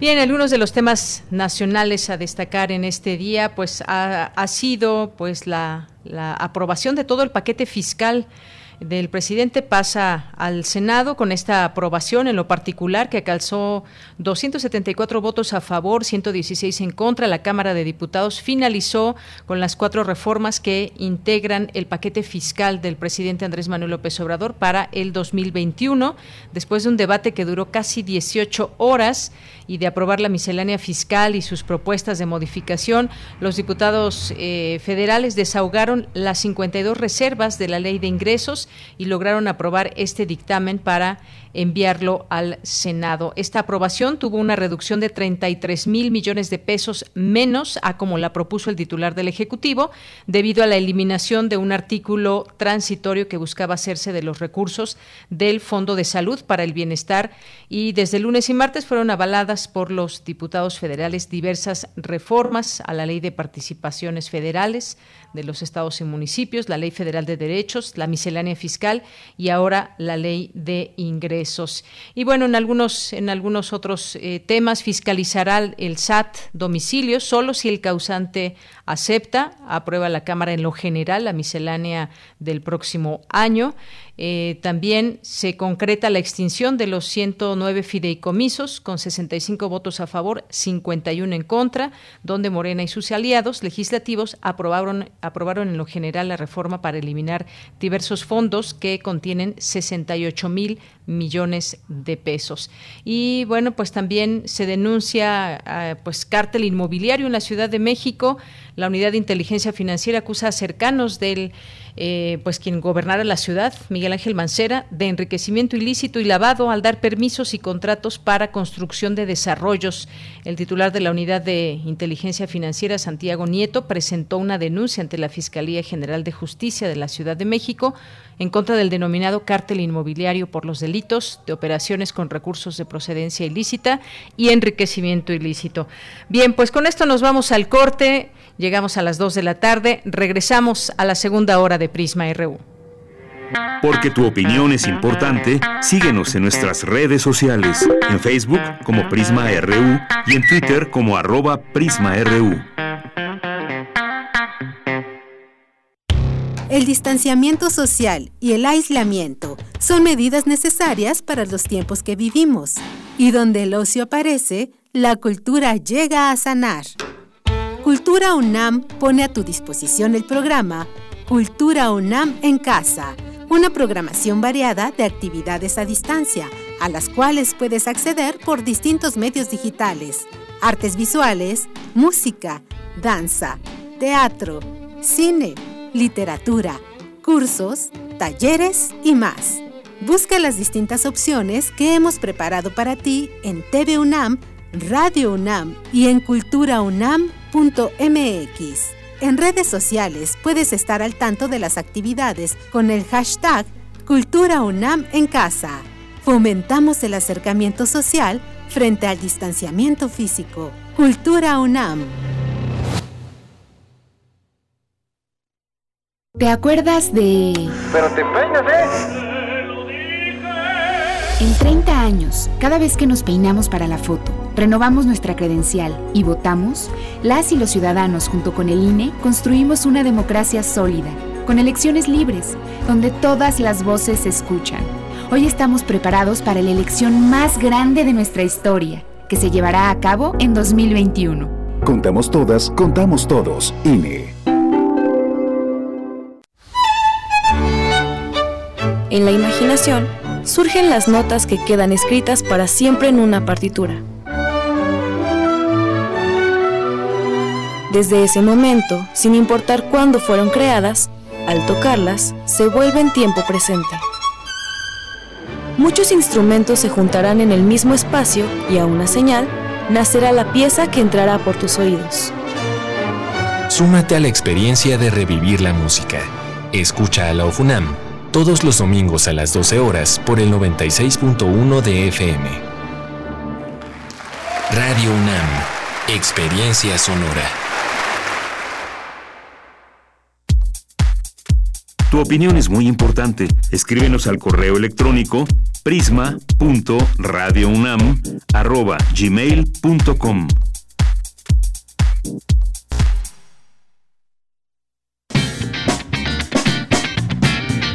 Mañana en la UNAM, ¿qué hacer y a dónde ir?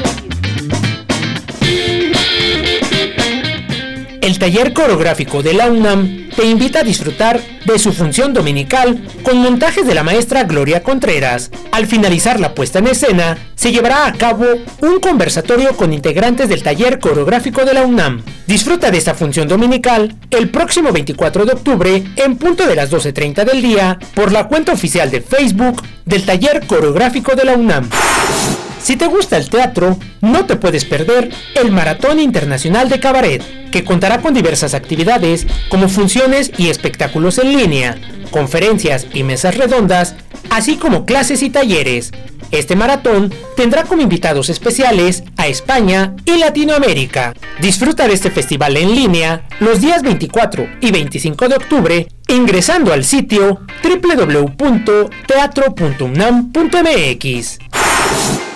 En el marco de las actividades del proyecto M68, Danza UNAM presentó Cartografías de la Resistencia, serie de intervenciones coreográficas en diversas coordenadas de la Ciudad de México que fueron testigo de la represión en contra del movimiento estudiantil de 1968. No te puedes perder el montaje dancístico del taller coreográfico de la UNAM que ocupó la explanada de la Facultad de Medicina de nuestra máxima casa de estudios el 18 de septiembre de 2018, donde 50 años antes, tanquetas del ejército ocupaban la ciudad universitaria. Disfruta de intervenciones e ingresa al sitio www.danza.unam.mx diagonal coordenadas 4.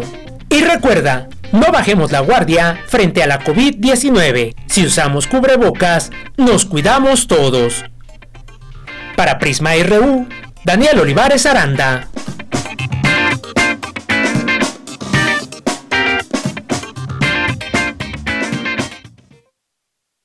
Bien, estamos de regreso. Gracias por continuar en esta sintonía de Radio UNAM en el programa de Prisma RU en el 96.1 de FM, en el 860 de AM y en www.radio.unam.mx. Siempre un gusto estar aquí con ustedes, que nos acompañen, que se hagan presentes a través de, de sus distintos comentarios, preguntas, dudas y todo lo que nos quieran enviar, fotos y videos.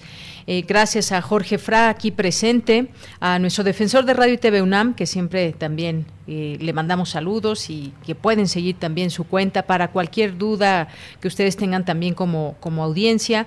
Eh, Armando Aguirre nos escribe y nos dice muy, buena plática con, el, con el maestro, perdón, con el doctor Mauricio Rodríguez sobre los temas de COVID-19 y los repuntes en México y el mundo. Sigamos sus recomendaciones y cuidados, reforcemos la conciencia social. Eso, Armando, ahora pues hay que, hay que tratar de llevar a cabo o llevar esa voz de la conciencia social, que es la única manera en que nos vamos a proteger más allá de las recomendaciones eh, y todo lo que nos digan las autoridades cuando se abren lugares, las restricciones y demás, pero la conciencia social es muy importante. Gracias, Armando. Rosa Brizuela, también muchos saludos. Mayra Elizondo, que nos dice muchas gracias por informar, animar, tranquilizar y todo eso con tanto compromiso. En fin, gracias por dar un poco de orden en este, en este caos. Gracias, Mayre Elizondo, y que pues lo hacemos todos. Hay que, hay que hacer esta gran comunidad de información y de sentir, de de tomar la batuta de que esto está en nuestras manos también. Eh, gracias, eh, Mayra, que nos pregunta también si los animales se contagian de lepra. Bueno, pues como nos dijo la doctora, solamente el armadillo eh, en su pata es el único animal que se contagia. Gracias, Mayra. Gaby J. nos dice, fue una gran charla, ojalá que la gente escuche estas entrevistas sencillas y claras. Esa es la idea, Gaby J. Muchas gracias. También Ale Rangel, que nos, nos dice que le gustó mucho la entrevista. Rosario Martínez también nos dice, aquí en mi privada están organizando, y lo pone comillas, con todas las medidas de seguridad, la pedida de dulces para Halloween y yo jalándome los pelos del horror. Gracias, Rosario Martínez. Sé que también hay una zona muy importante allá en, en Izcali, en el Estado de México, donde pues es una tradición que los niños salgan disfrazados a pedir dulces y hay mucha gente en las calles, pues seamos conscientes y evitemos estas, estas prácticas porque al final de cuentas es estar en contacto eh, tocando timbres, puertas, eh, de mano en mano, dulces y demás. Esto puede ser muy peligroso ojo con los con los niños, papás, por favor. Juan Jaso López también nos dice si también dice también es necesario cubrirse los ojos, una duda que también expresó eh, Mayra Elizondo, a lo cual el doctor eh, Mauricio pues señala que solamente si vamos a estar en contacto cercano con gente o también es para quienes están eh, dando atención médica para las personas contagiadas. De ahí en fuera, pues con la sana distancia y nuestro cubrebocas es suficiente. Eh, Juan Jaso López dice también muy acertados los comentarios del entrevistado. César Soto nos dice la irresponsabilidad compartida ante la emergencia sanitaria COVID-19 del ciudadano por no usar cubrebocas, no respeta sana distancia festejos sociales.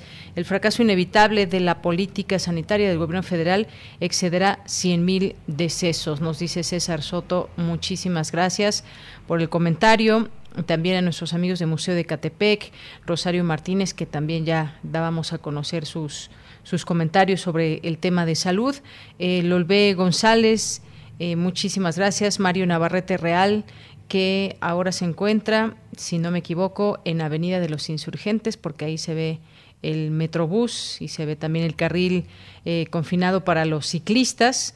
Y otra cosa también, me han comentado varias personas que han tenido que salir a carretera a distintos sitios que están llenas las carreteras. Si vemos el tráfico, de pronto pues parecería que estamos en días normales, como si no tuviéramos que que, guardarnos un poco más. Eh, vemos también mucho tráfico en las calles. Emil también, le mandamos muchos saludos a Guerrero, Gavipterix, muchas gracias. También a nuestros amigos de la Cátedra Bergman, a Guerrero, muchas gracias. A José Luis León, eh, Anaí Rodríguez, Viviana, a nuestro querido Juan Stack también ahí presente. Lo seguimos leyendo, Jean-François Charrier también, Andrea Marín, muchas gracias, eh, Violeta del Pozo, a todos ustedes los leemos todo el tiempo que nos escriban y con muchísimo gusto. Vámonos ahora a la información. Vamos a ir con esta información de Cristina Godínez. Apostar por la soberanía alimentaria es urgente. Vamos contigo, Cristina. Buenas tardes, Deyanira. Un saludo para ti, para el auditorio de Prisma RU.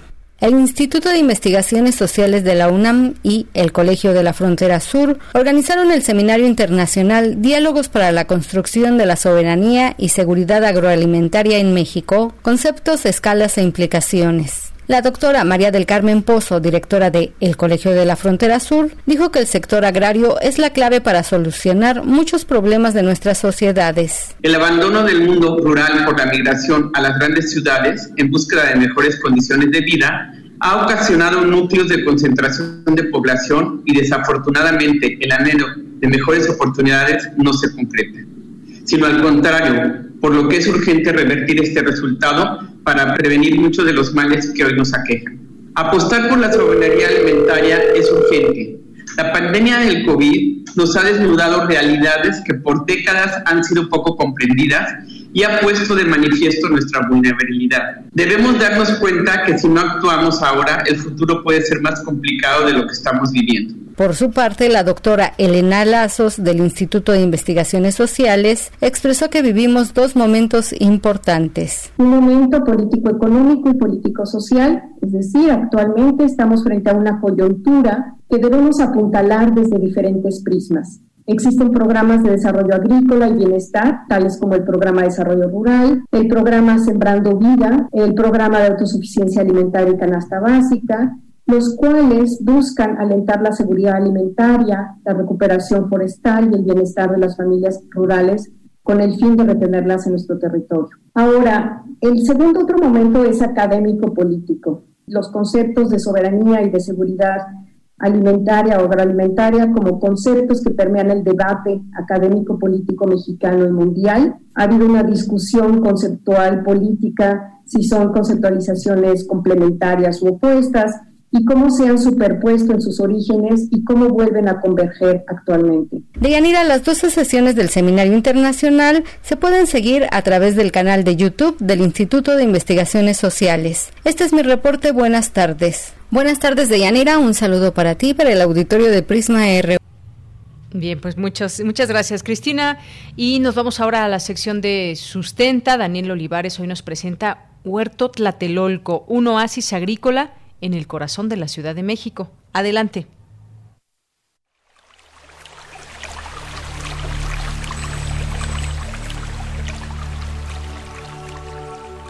Sustenta, sustenta, Innovación universitaria en pro del medio ambiente.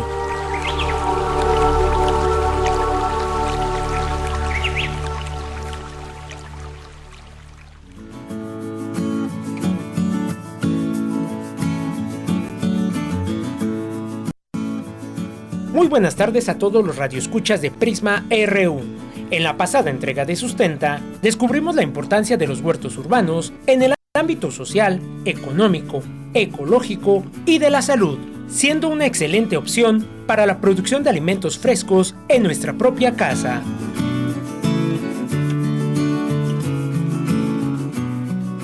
Hoy, en Sustenta, conoceremos uno de los huertos más importantes de la Ciudad de México, el Huerto Tlatelolco. El antecedente del Huerto Tlatelolco es la asociación civil Culticiudad, que en el año 2009 se constituye formalmente como el colectivo Sembradores Urbanos, una de las organizaciones pioneras en el tema de la agricultura urbana en la Ciudad de México.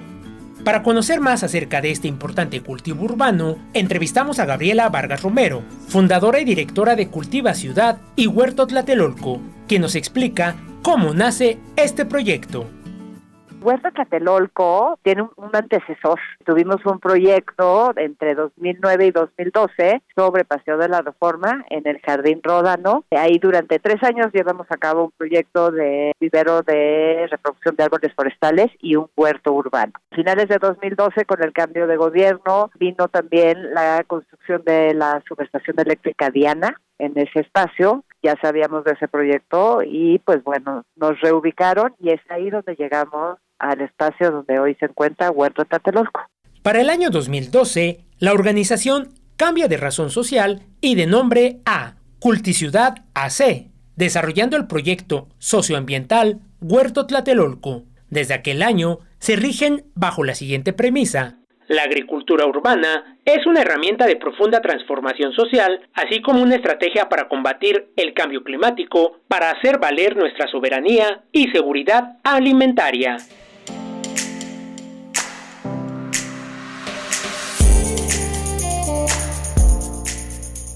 Para el huerto tlatelolco, este tipo de cultivos son de suma importancia, ya que aportan beneficios ambientales propios de un área verde urbana de calidad, crean microclimas y hábitats para la fauna y la flora. Además, permiten cerrar el ciclo de nutrientes al generar suelo fértil, disminuyen el desperdicio de alimentos y producen hortaliza nutritiva e integran a la comunidad. A lo largo de ocho años, este espacio público de agricultura urbana desarrolla diversas actividades. Gabriela Vargas nos explica. Aquí en Huerto Tlatelolco eh, tenemos un amplio programa de actividades. Tenemos talleres de agricultura urbana, tenemos un diplomado que dura seis meses con validez oficial, eh, un programa de voluntariado, el programa de servicio social, intercambios con algunas universidades del extranjero. Es un espacio donde pues pueden venir las escuelas, hacer visitas educativas, empresas, hacer visitas o eh, eventos de voluntariado corporativo. Hemos hecho eh, a lo largo de estos años eventos, el Festival por la Tierra.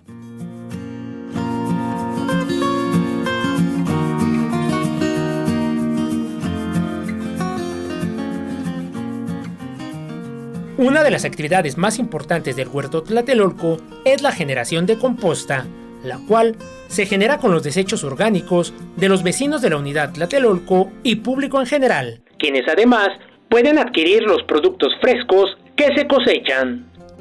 El huerto Tlatelolco tiene además un compromiso social importante. Durante el terremoto del año 2017 que afectó a la Ciudad de México, realizaron diversas actividades de apoyo, como la entrega de alimentos a los grupos de rescate y los damnificados por el sismo. Además, adaptaron sus instalaciones como centro de acopio. Durante la pandemia, han colaborado en el apoyo a los vecinos de la unidad Tlatelolco y público en general. En estos tiempos de, de cuarentena, el huerto, pues, ¿no? Desde un inicio pues hicimos como algunas adaptaciones a, esta nueva modalidad.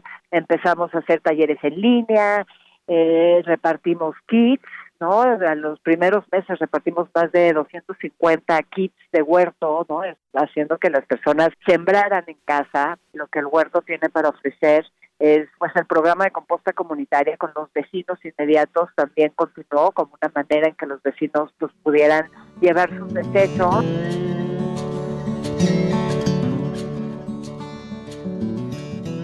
Si deseas más información acerca de las actividades del Huerto Tlatelolco, puedes ingresar a su sitio oficial www.culticiudad.org.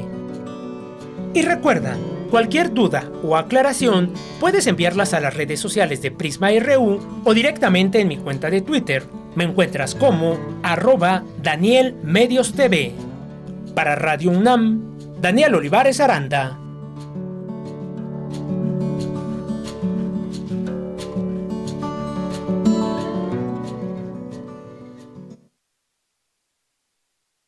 Bien. Prisma RU. Relatamos al mundo.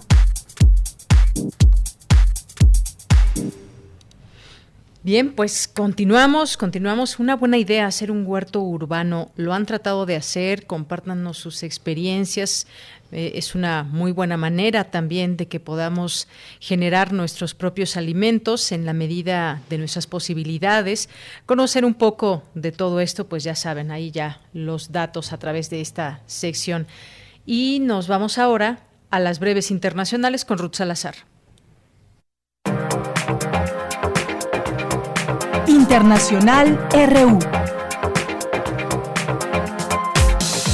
Los casos globales de COVID-19 se elevaron hoy a 40.4 millones, casi 300 mil más que en la jornada anterior, en un día en el que Argentina, el quinto país más afectado del planeta, superó la barrera del millón de contagios, de acuerdo con las estadísticas de la Organización Mundial de la Salud.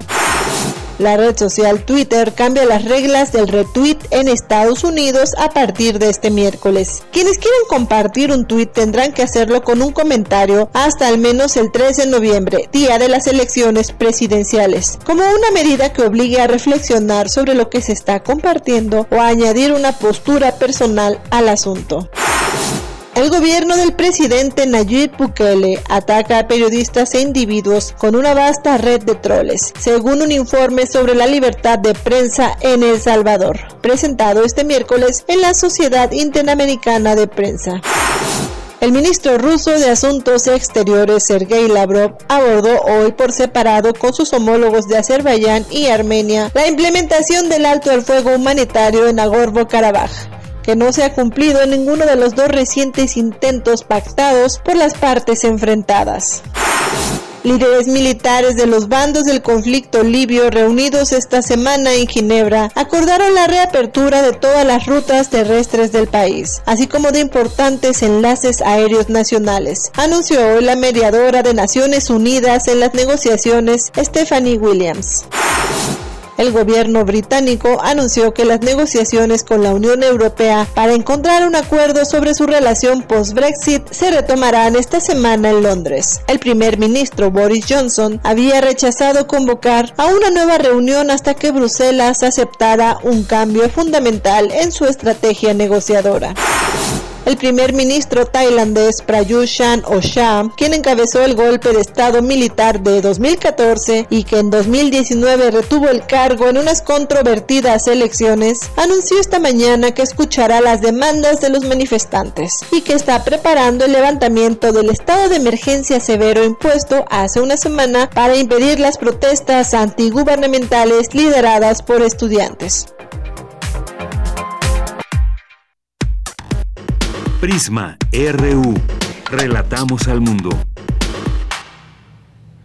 Continuamos, son las 2 de la tarde con 22 minutos y bueno, vamos a continuar porque ya está en la línea telefónica el doctor Luis Alberto Salinas, que es investigador del Departamento de Geografía Social del Instituto de Geografía de la UNAM.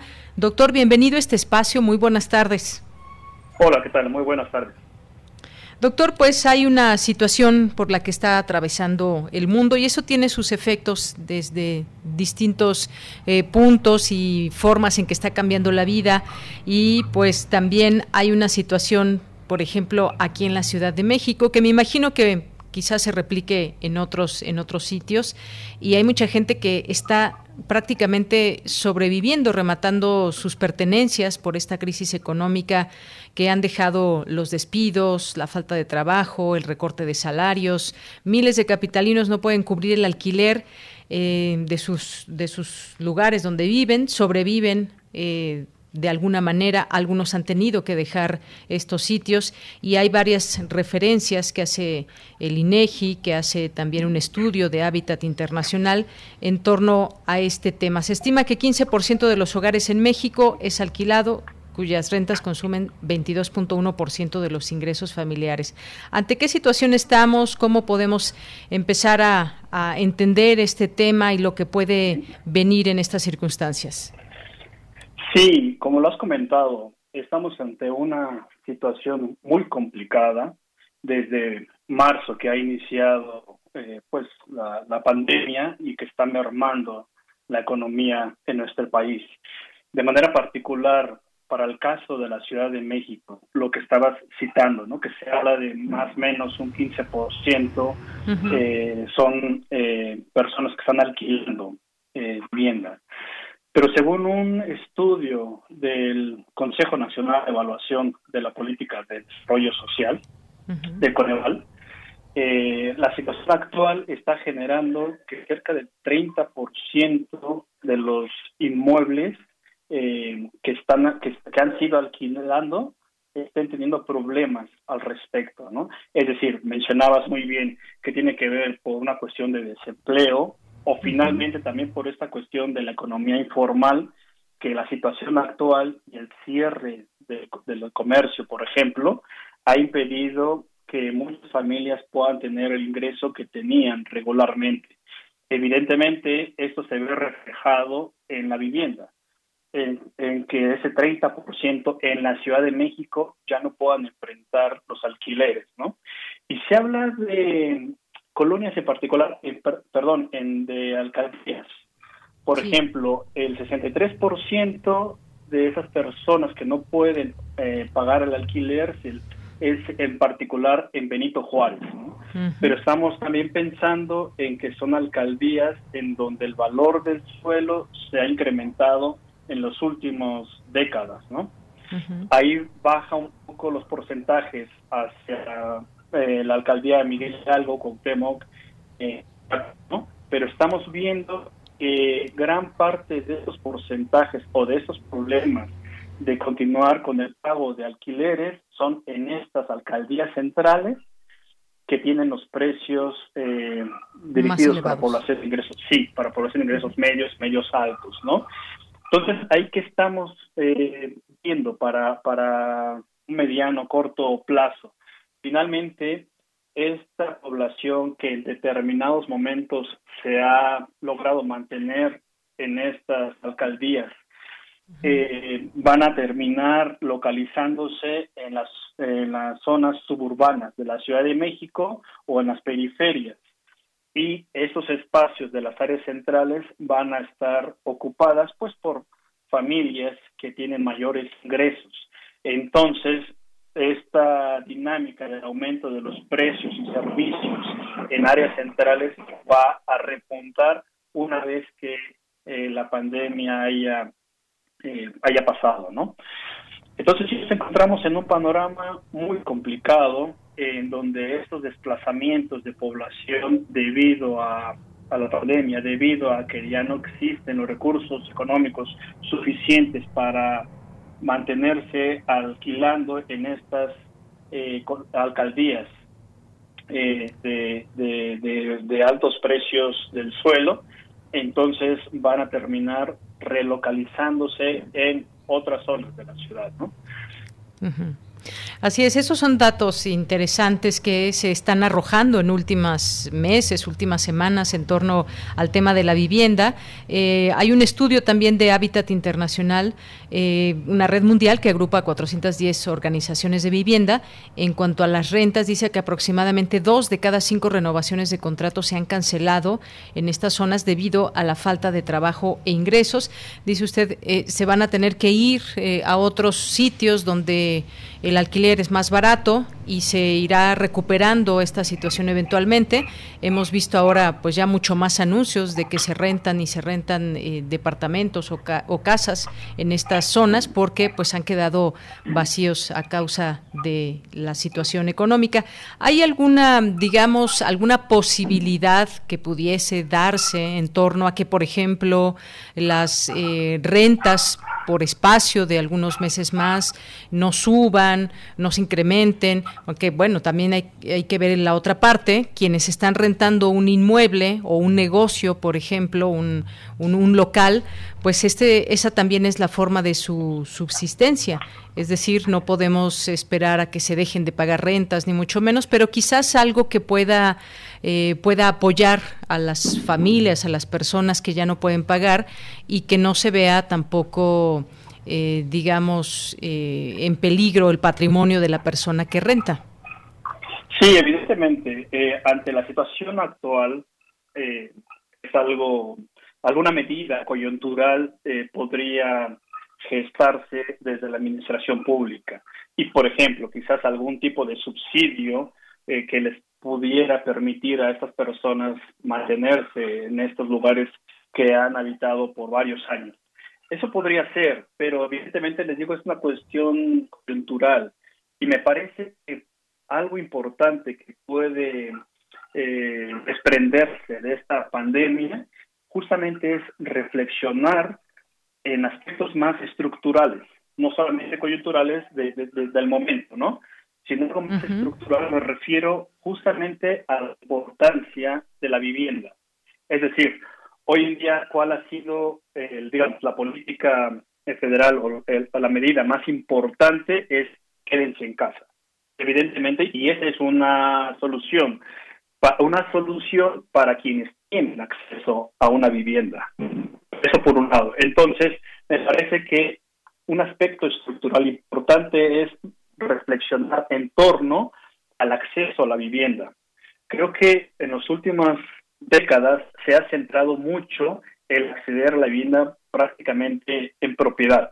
Evidentemente hay otros eh, mecanismos y otros apoyos desde las políticas públicas que se han fomentado, pero en su mayoría y los grandes eh, presupuestos que se destinan a, la política de vivienda están destinados a acceder a una vivienda en propiedad. Y creo que ahí se tendría que reflexionar con otras formas de acceder. Es decir, creo que sea un tema eh, que se ha dejado mucho de lado, es por ejemplo el tema de la vivienda pública, en el que ser los gobiernos de los distintos eh, escalas, los distintos niveles de gobierno, que pudieran gestionar y que pudieran eh, regular el precio de los alquileres y, y, esto a la larga digamos sería una manera diferente de acceder a la vivienda por parte de las familias y de no encontrarse con esta problemática que nos estabas narrando porque evidentemente eh, para el propietario, pues la situación actual eh, finalmente también le representa un ingreso, ¿no? El estar alquilando su, su propiedad. Y también ahí es una situación complicada la que mencionabas, ¿no? Cómo mediar entre el afectado que no puede pagar en su totalidad el alquiler y entre el propietario, quien también muchas veces depende de ese ingreso. Ah, sí, eso es coyuntural, quizás ahí podría algún programa del gobierno, algún subsidio. Yo creo que se tendría que pensar más allá de, del momento actual de la pandemia, ¿no? Y de ver formas diferentes de acceder a una vivienda.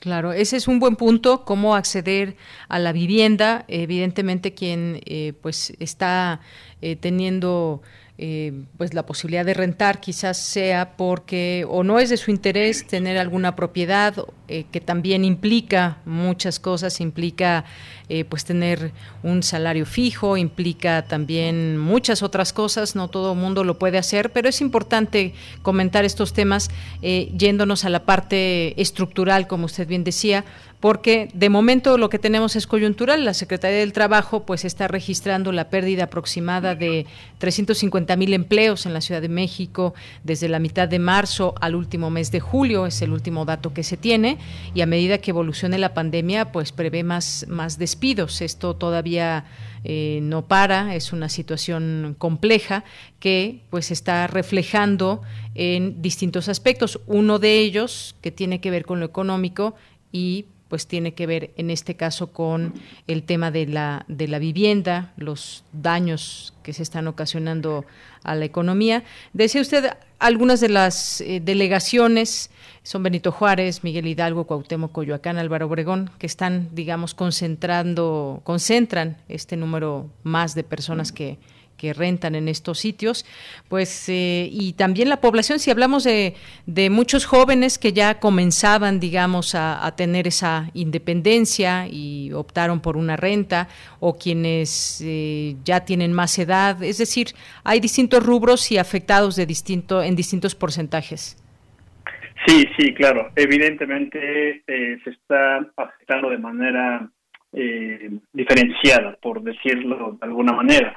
Pero esto, esto a mí, o sea, lo que llega a ser también preocupante es, por ejemplo, si usted menciona que jóvenes que ya podrían estar eh, alquilando y viviendo solos, eh, digamos, ante la situación actual, regresan a sus núcleos familiares.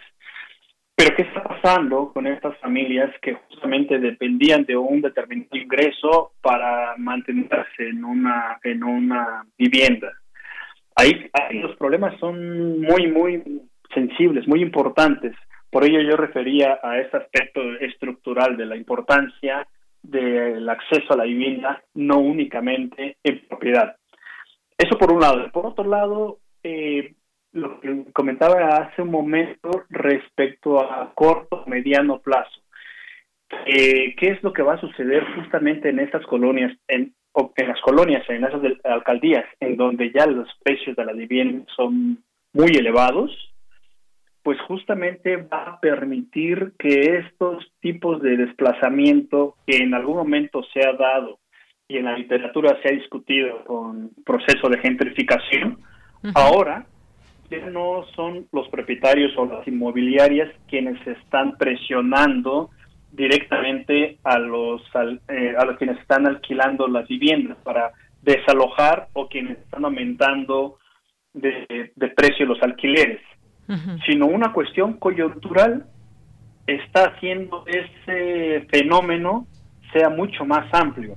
Y esos desplazamientos que estaban sucediendo en otros momentos, porque eso eso se ha venido desarrollando desde las últimas décadas, pero que esa situación actual está favoreciendo que estos sectores de la población, que yo les decía, quizás de ingresos medios, medios bajos, que con uno o dos eh, ingresos de familiares podrían mantenerse en esas zonas céntricas, hoy en día eh, eh, y que no se pueden mantener aquí, que van a estar en las periferias, pues van a llegar población de ingresos mayores.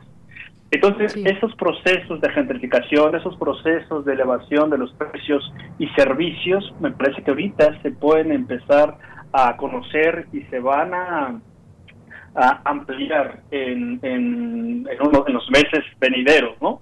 Porque como bien comentaba, pues ahorita todavía estamos en una total incertidumbre de que no sabemos hasta cuándo eh, van a reactivarse las, las actividades eh, económicas. Y por tanto el, el empleo y los ingresos, ¿no? Pero sí que esta situación eh, de salud está afectando los distintos ámbitos de la vida, ¿no? incluso de la misma estructura urbana de las ciudades en México y en el mundo. ¿no? Así es. Bueno, pues interesante todo esto también que deriva. En todo caso, pues serían las autoridades también quienes tomen cartas en este asunto para ver cómo se apoya a quien ya no puede pagar, a quien perdió su empleo. Esto es una discusión muy amplia, muy grande, tomando en cuenta muchas cosas, los derechos de, de todos, en este caso arrendador, arrendatario, en fin. Pues, doctor, muchísimas gracias por estar con nosotros aquí en Prisma RU de Radio UNAM. Muchas gracias a ustedes, fue un gusto. Gracias, doctor. Hasta luego. Buenas tardes. Fue el doctor Luis Alberto Salinas, investigador del Departamento de Geografía Social del Instituto de Geografía de la UNAM. Continuamos. Relatamos al mundo. Relatamos al mundo.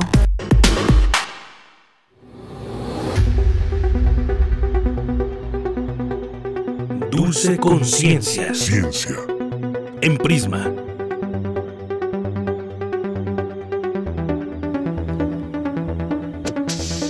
Bien, pues ya está Dulce García, allá en cabina de Radio UNAM, a quien saludamos con mucho gusto. ¿Cómo estás, Dulce? Muy buenas tardes. Muy buenas tardes, Deyanira. Un gusto de saludarte a ti también. Pues ya estamos aquí para platicar un poquito sobre ciencia y en medio de esta pandemia, Deyanira, hoy vamos a hablar sobre las mutaciones de este virus que anda por ahí rondando todavía.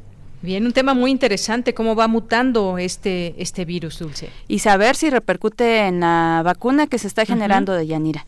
pues, ¿qué les parece si antes de pasar a la entrevista vamos a escuchar la siguiente información?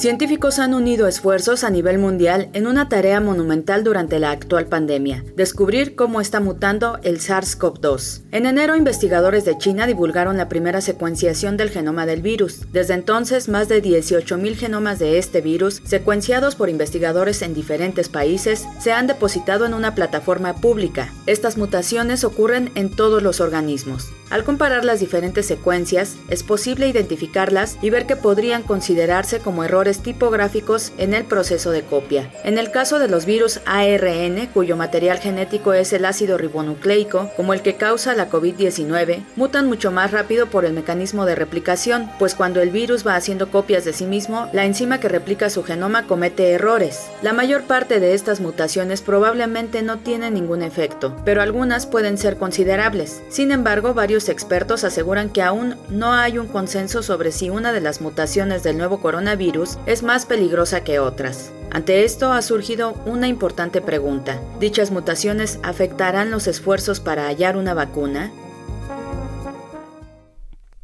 Bien, y para platicar acerca de este tema ya se encuentra en la línea la doctora Laura Palomares, quien es académica del Instituto de Biotecnología de la UNAM e integrante de la Comisión Universitaria para la Atención de la Emergencia del Coronavirus. Doctora, muy buenas tardes, ¿cómo se encuentra? Muy bien, Dulce, ¿qué tal? Muy buenas tardes.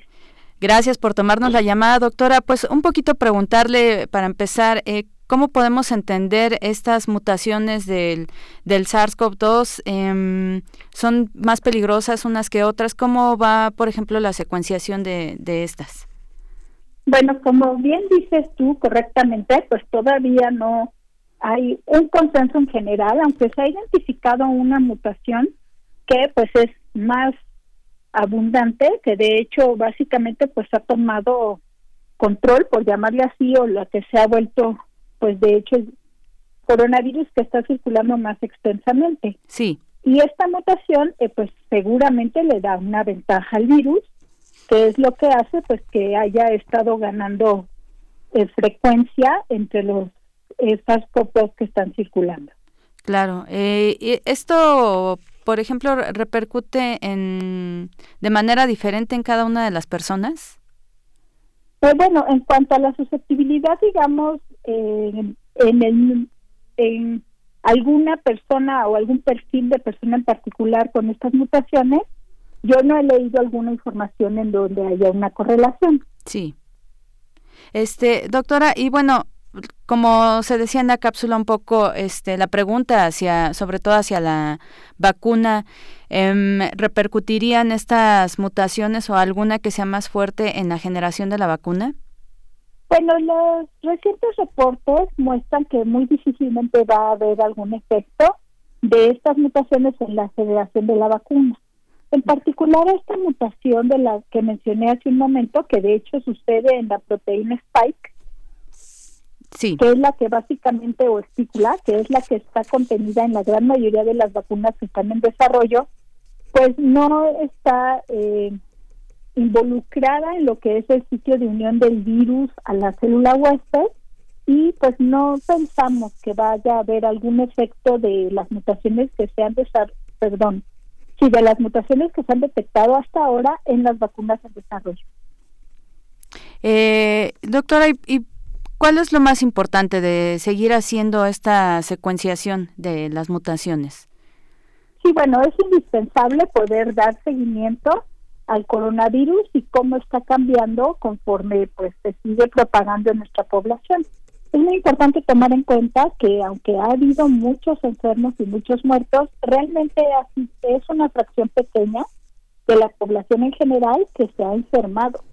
Y también recordar pues que el tiempo de replicación, digamos, o, el tiempo que eh, surgen los nuevos virus son tiempos muy cortos. Esto hace pues que se puedan ir acumulando estas mutaciones, por lo que es esencial pues seguirles el paso, por llamarle así. Claro, y de alguna manera se podría decir también que estas mutaciones también sirven para la investigación en torno a la vacuna. Bueno, sí, nos sirven, todo el tiempo las estamos monitoreando precisamente para ver que no haya cambios en las regiones que nosotros hemos seleccionado, en particular la vacuna con la que estamos nosotros trabajando, pero pues en general queremos ver que no haya cambios. Ahora, en caso de que sucedieran cambios, la gran mayoría de las vacunas que ahorita están ya en pruebas clínicas están desarrolladas con tecnologías muy modernas que permiten adaptar las vacunas muy muy rápidamente con la misma plataforma y estas mutaciones pues se podrían eh, introducir las vacunas de manera eh, relativamente rápida.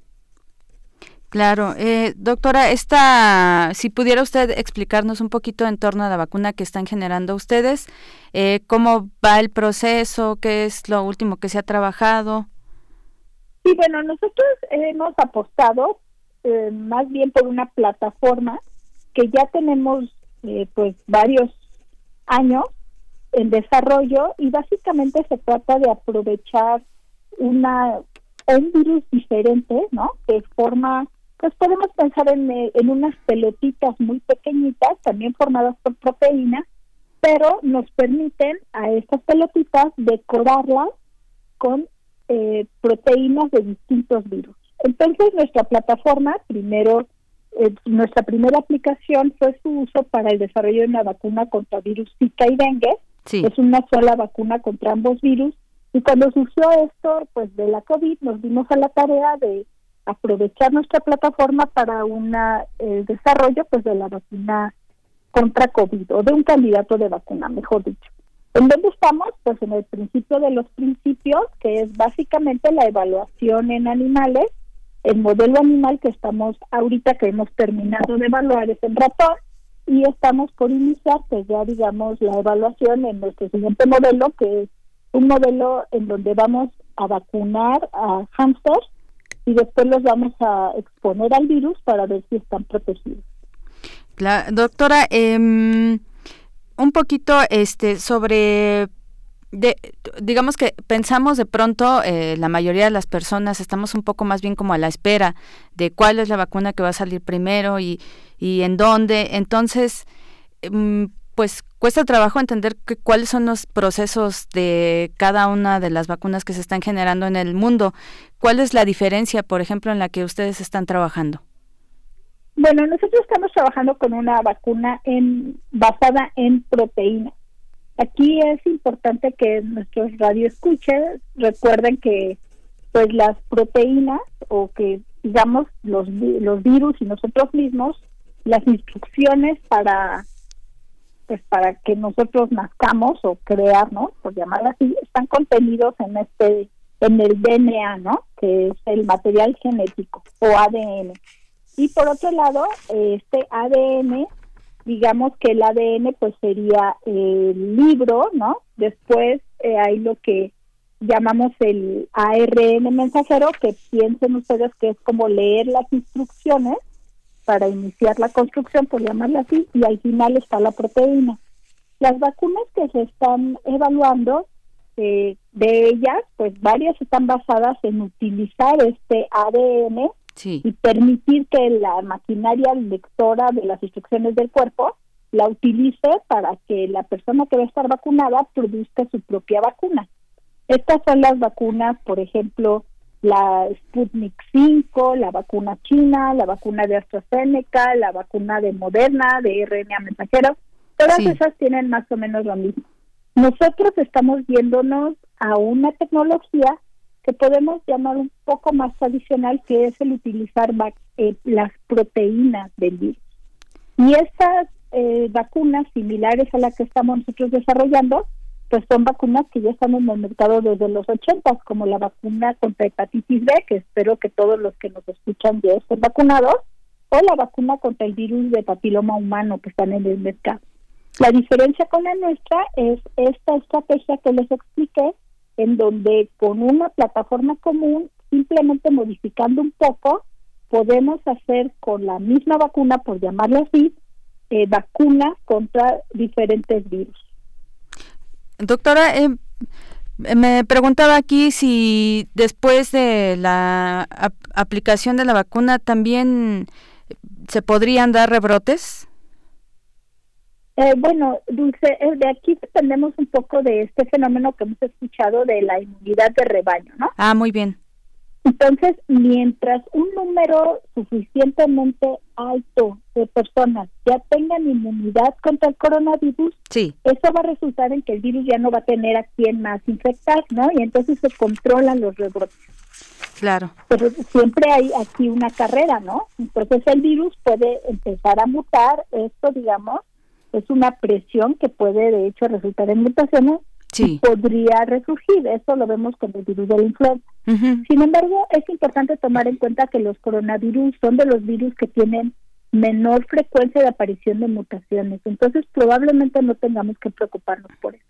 Pues ojalá que así sea, doctora. Muchísimas gracias por su tiempo y por toda esta información que nos proporciona. Gracias, Dulce. Buenas tardes. Gracias, buenas tardes. Fue la doctora Laura Palomares, académica del Instituto de Biotecnología de la UNAM e integrante de la Comisión Universitaria para la Atención de la Emergencia de Coronavirus de la UNAM. Vamos a seguir pendientes de lo que pasa con la vacuna, con estas mutaciones también del nuevo coronavirus. Por lo pronto yo me despido y los dejo con la siguiente frase. Tienes una cita con un científico. En el campo de la investigación, el azar no favorece más que los espíritus preparados. Luis Pasteur. Bien, pues muchas gracias, gracias Dulce García por esta sección de Dulce Conciencia. Vamos ahora con Cultura. Adiós, Dulce. Gracias, Deyanira. Nos vemos, nos escuchamos el próximo miércoles. Buenas claro tardes. Que sí. Buenas tardes.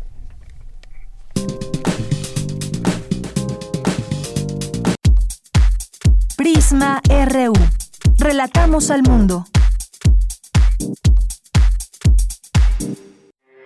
Porque tu opinión es importante, síguenos en nuestras redes sociales, en Facebook como Prisma RU y en Twitter como arroba PrismaRU.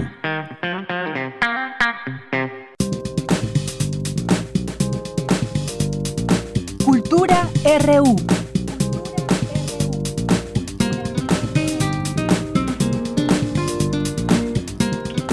Bien, pues nos vamos ahora con Tamara Quirós a la sección de cultura. ¿Qué tal, Tamara? Muy buenas tardes.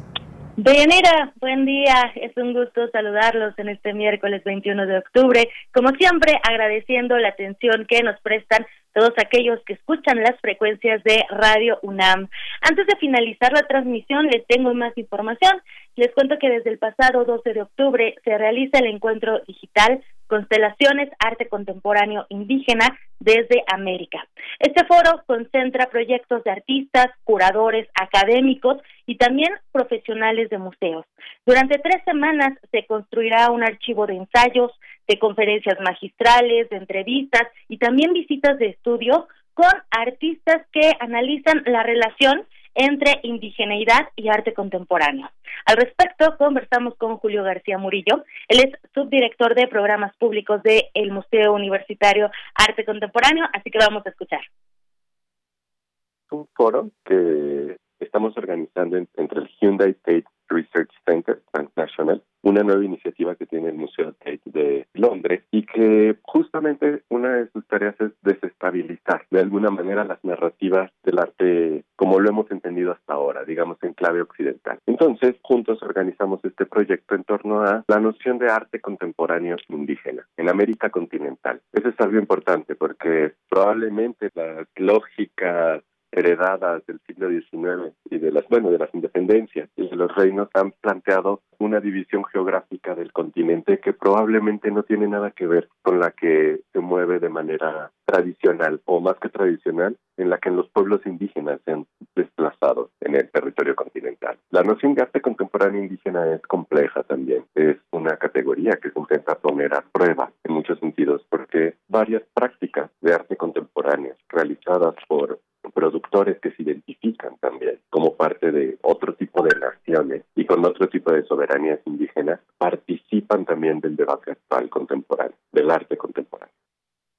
Constelaciones Arte Contemporáneo Indígena desde América se divide en tres ejes principales, territorio, tiempo e ideologías.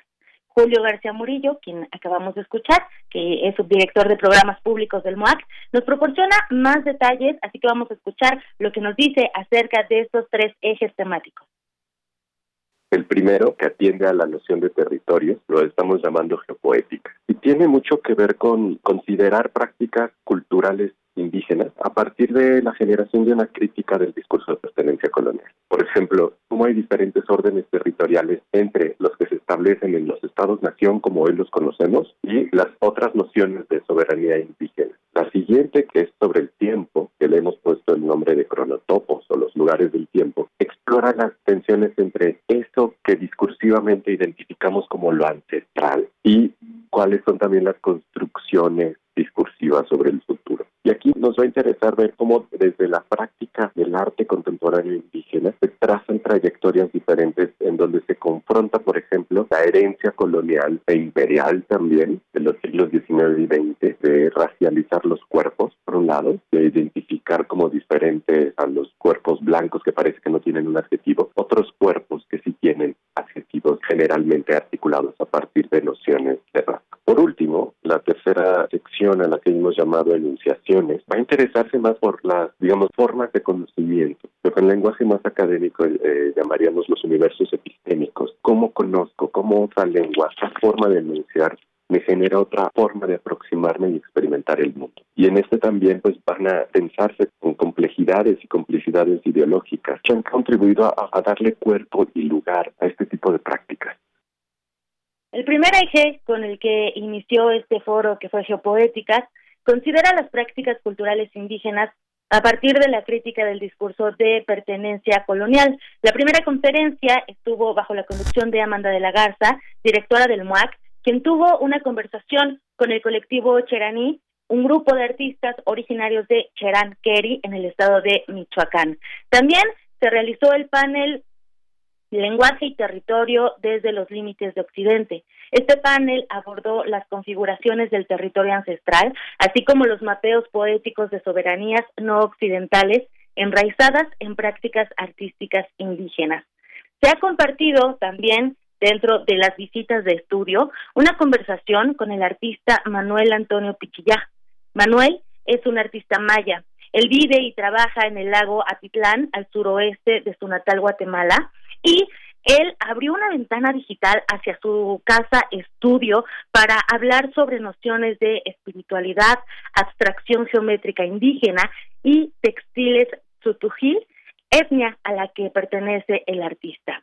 Ayer, por ejemplo, se abrió el espacio a Cronotopos con la conferencia magistral Arte Indígena Hoy, el desafío de los conceptos con Ticio Escobar, director del Centro de Artes Visuales del Museo del Barro.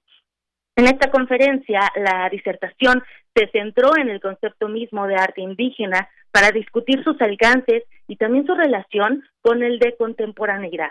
Mañana, mañana 22 de octubre, se transmitirá el panel Los lugares del tiempo eh, y bueno, en este panel se propone explorar la vibrante relación entre ancestralidad y futuro.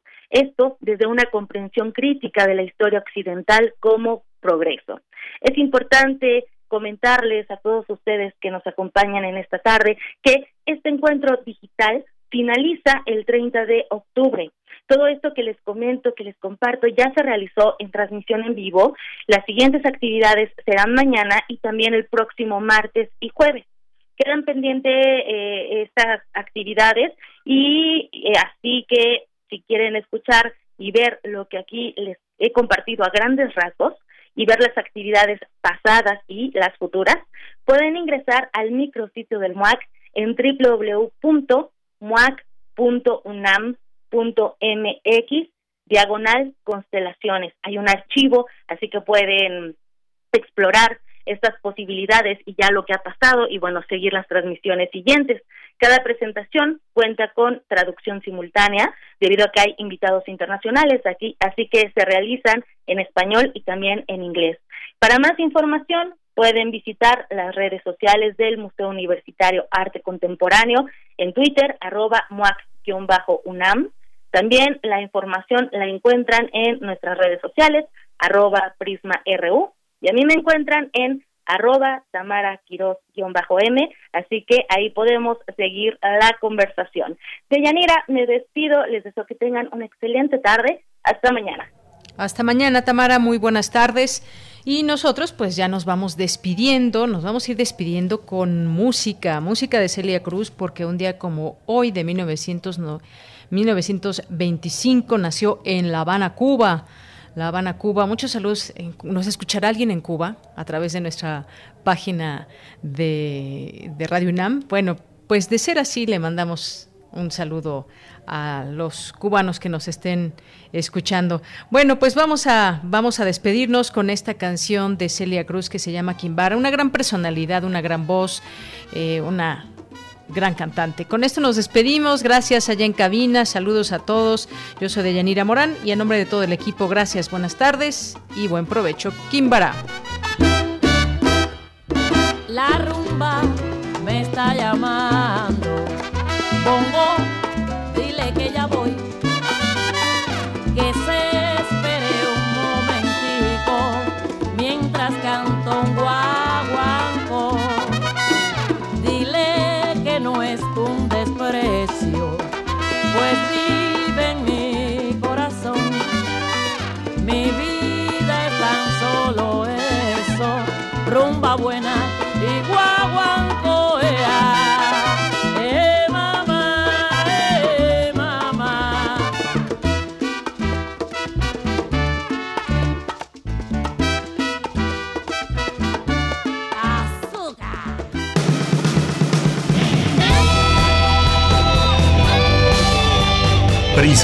RU. Relatamos al mundo.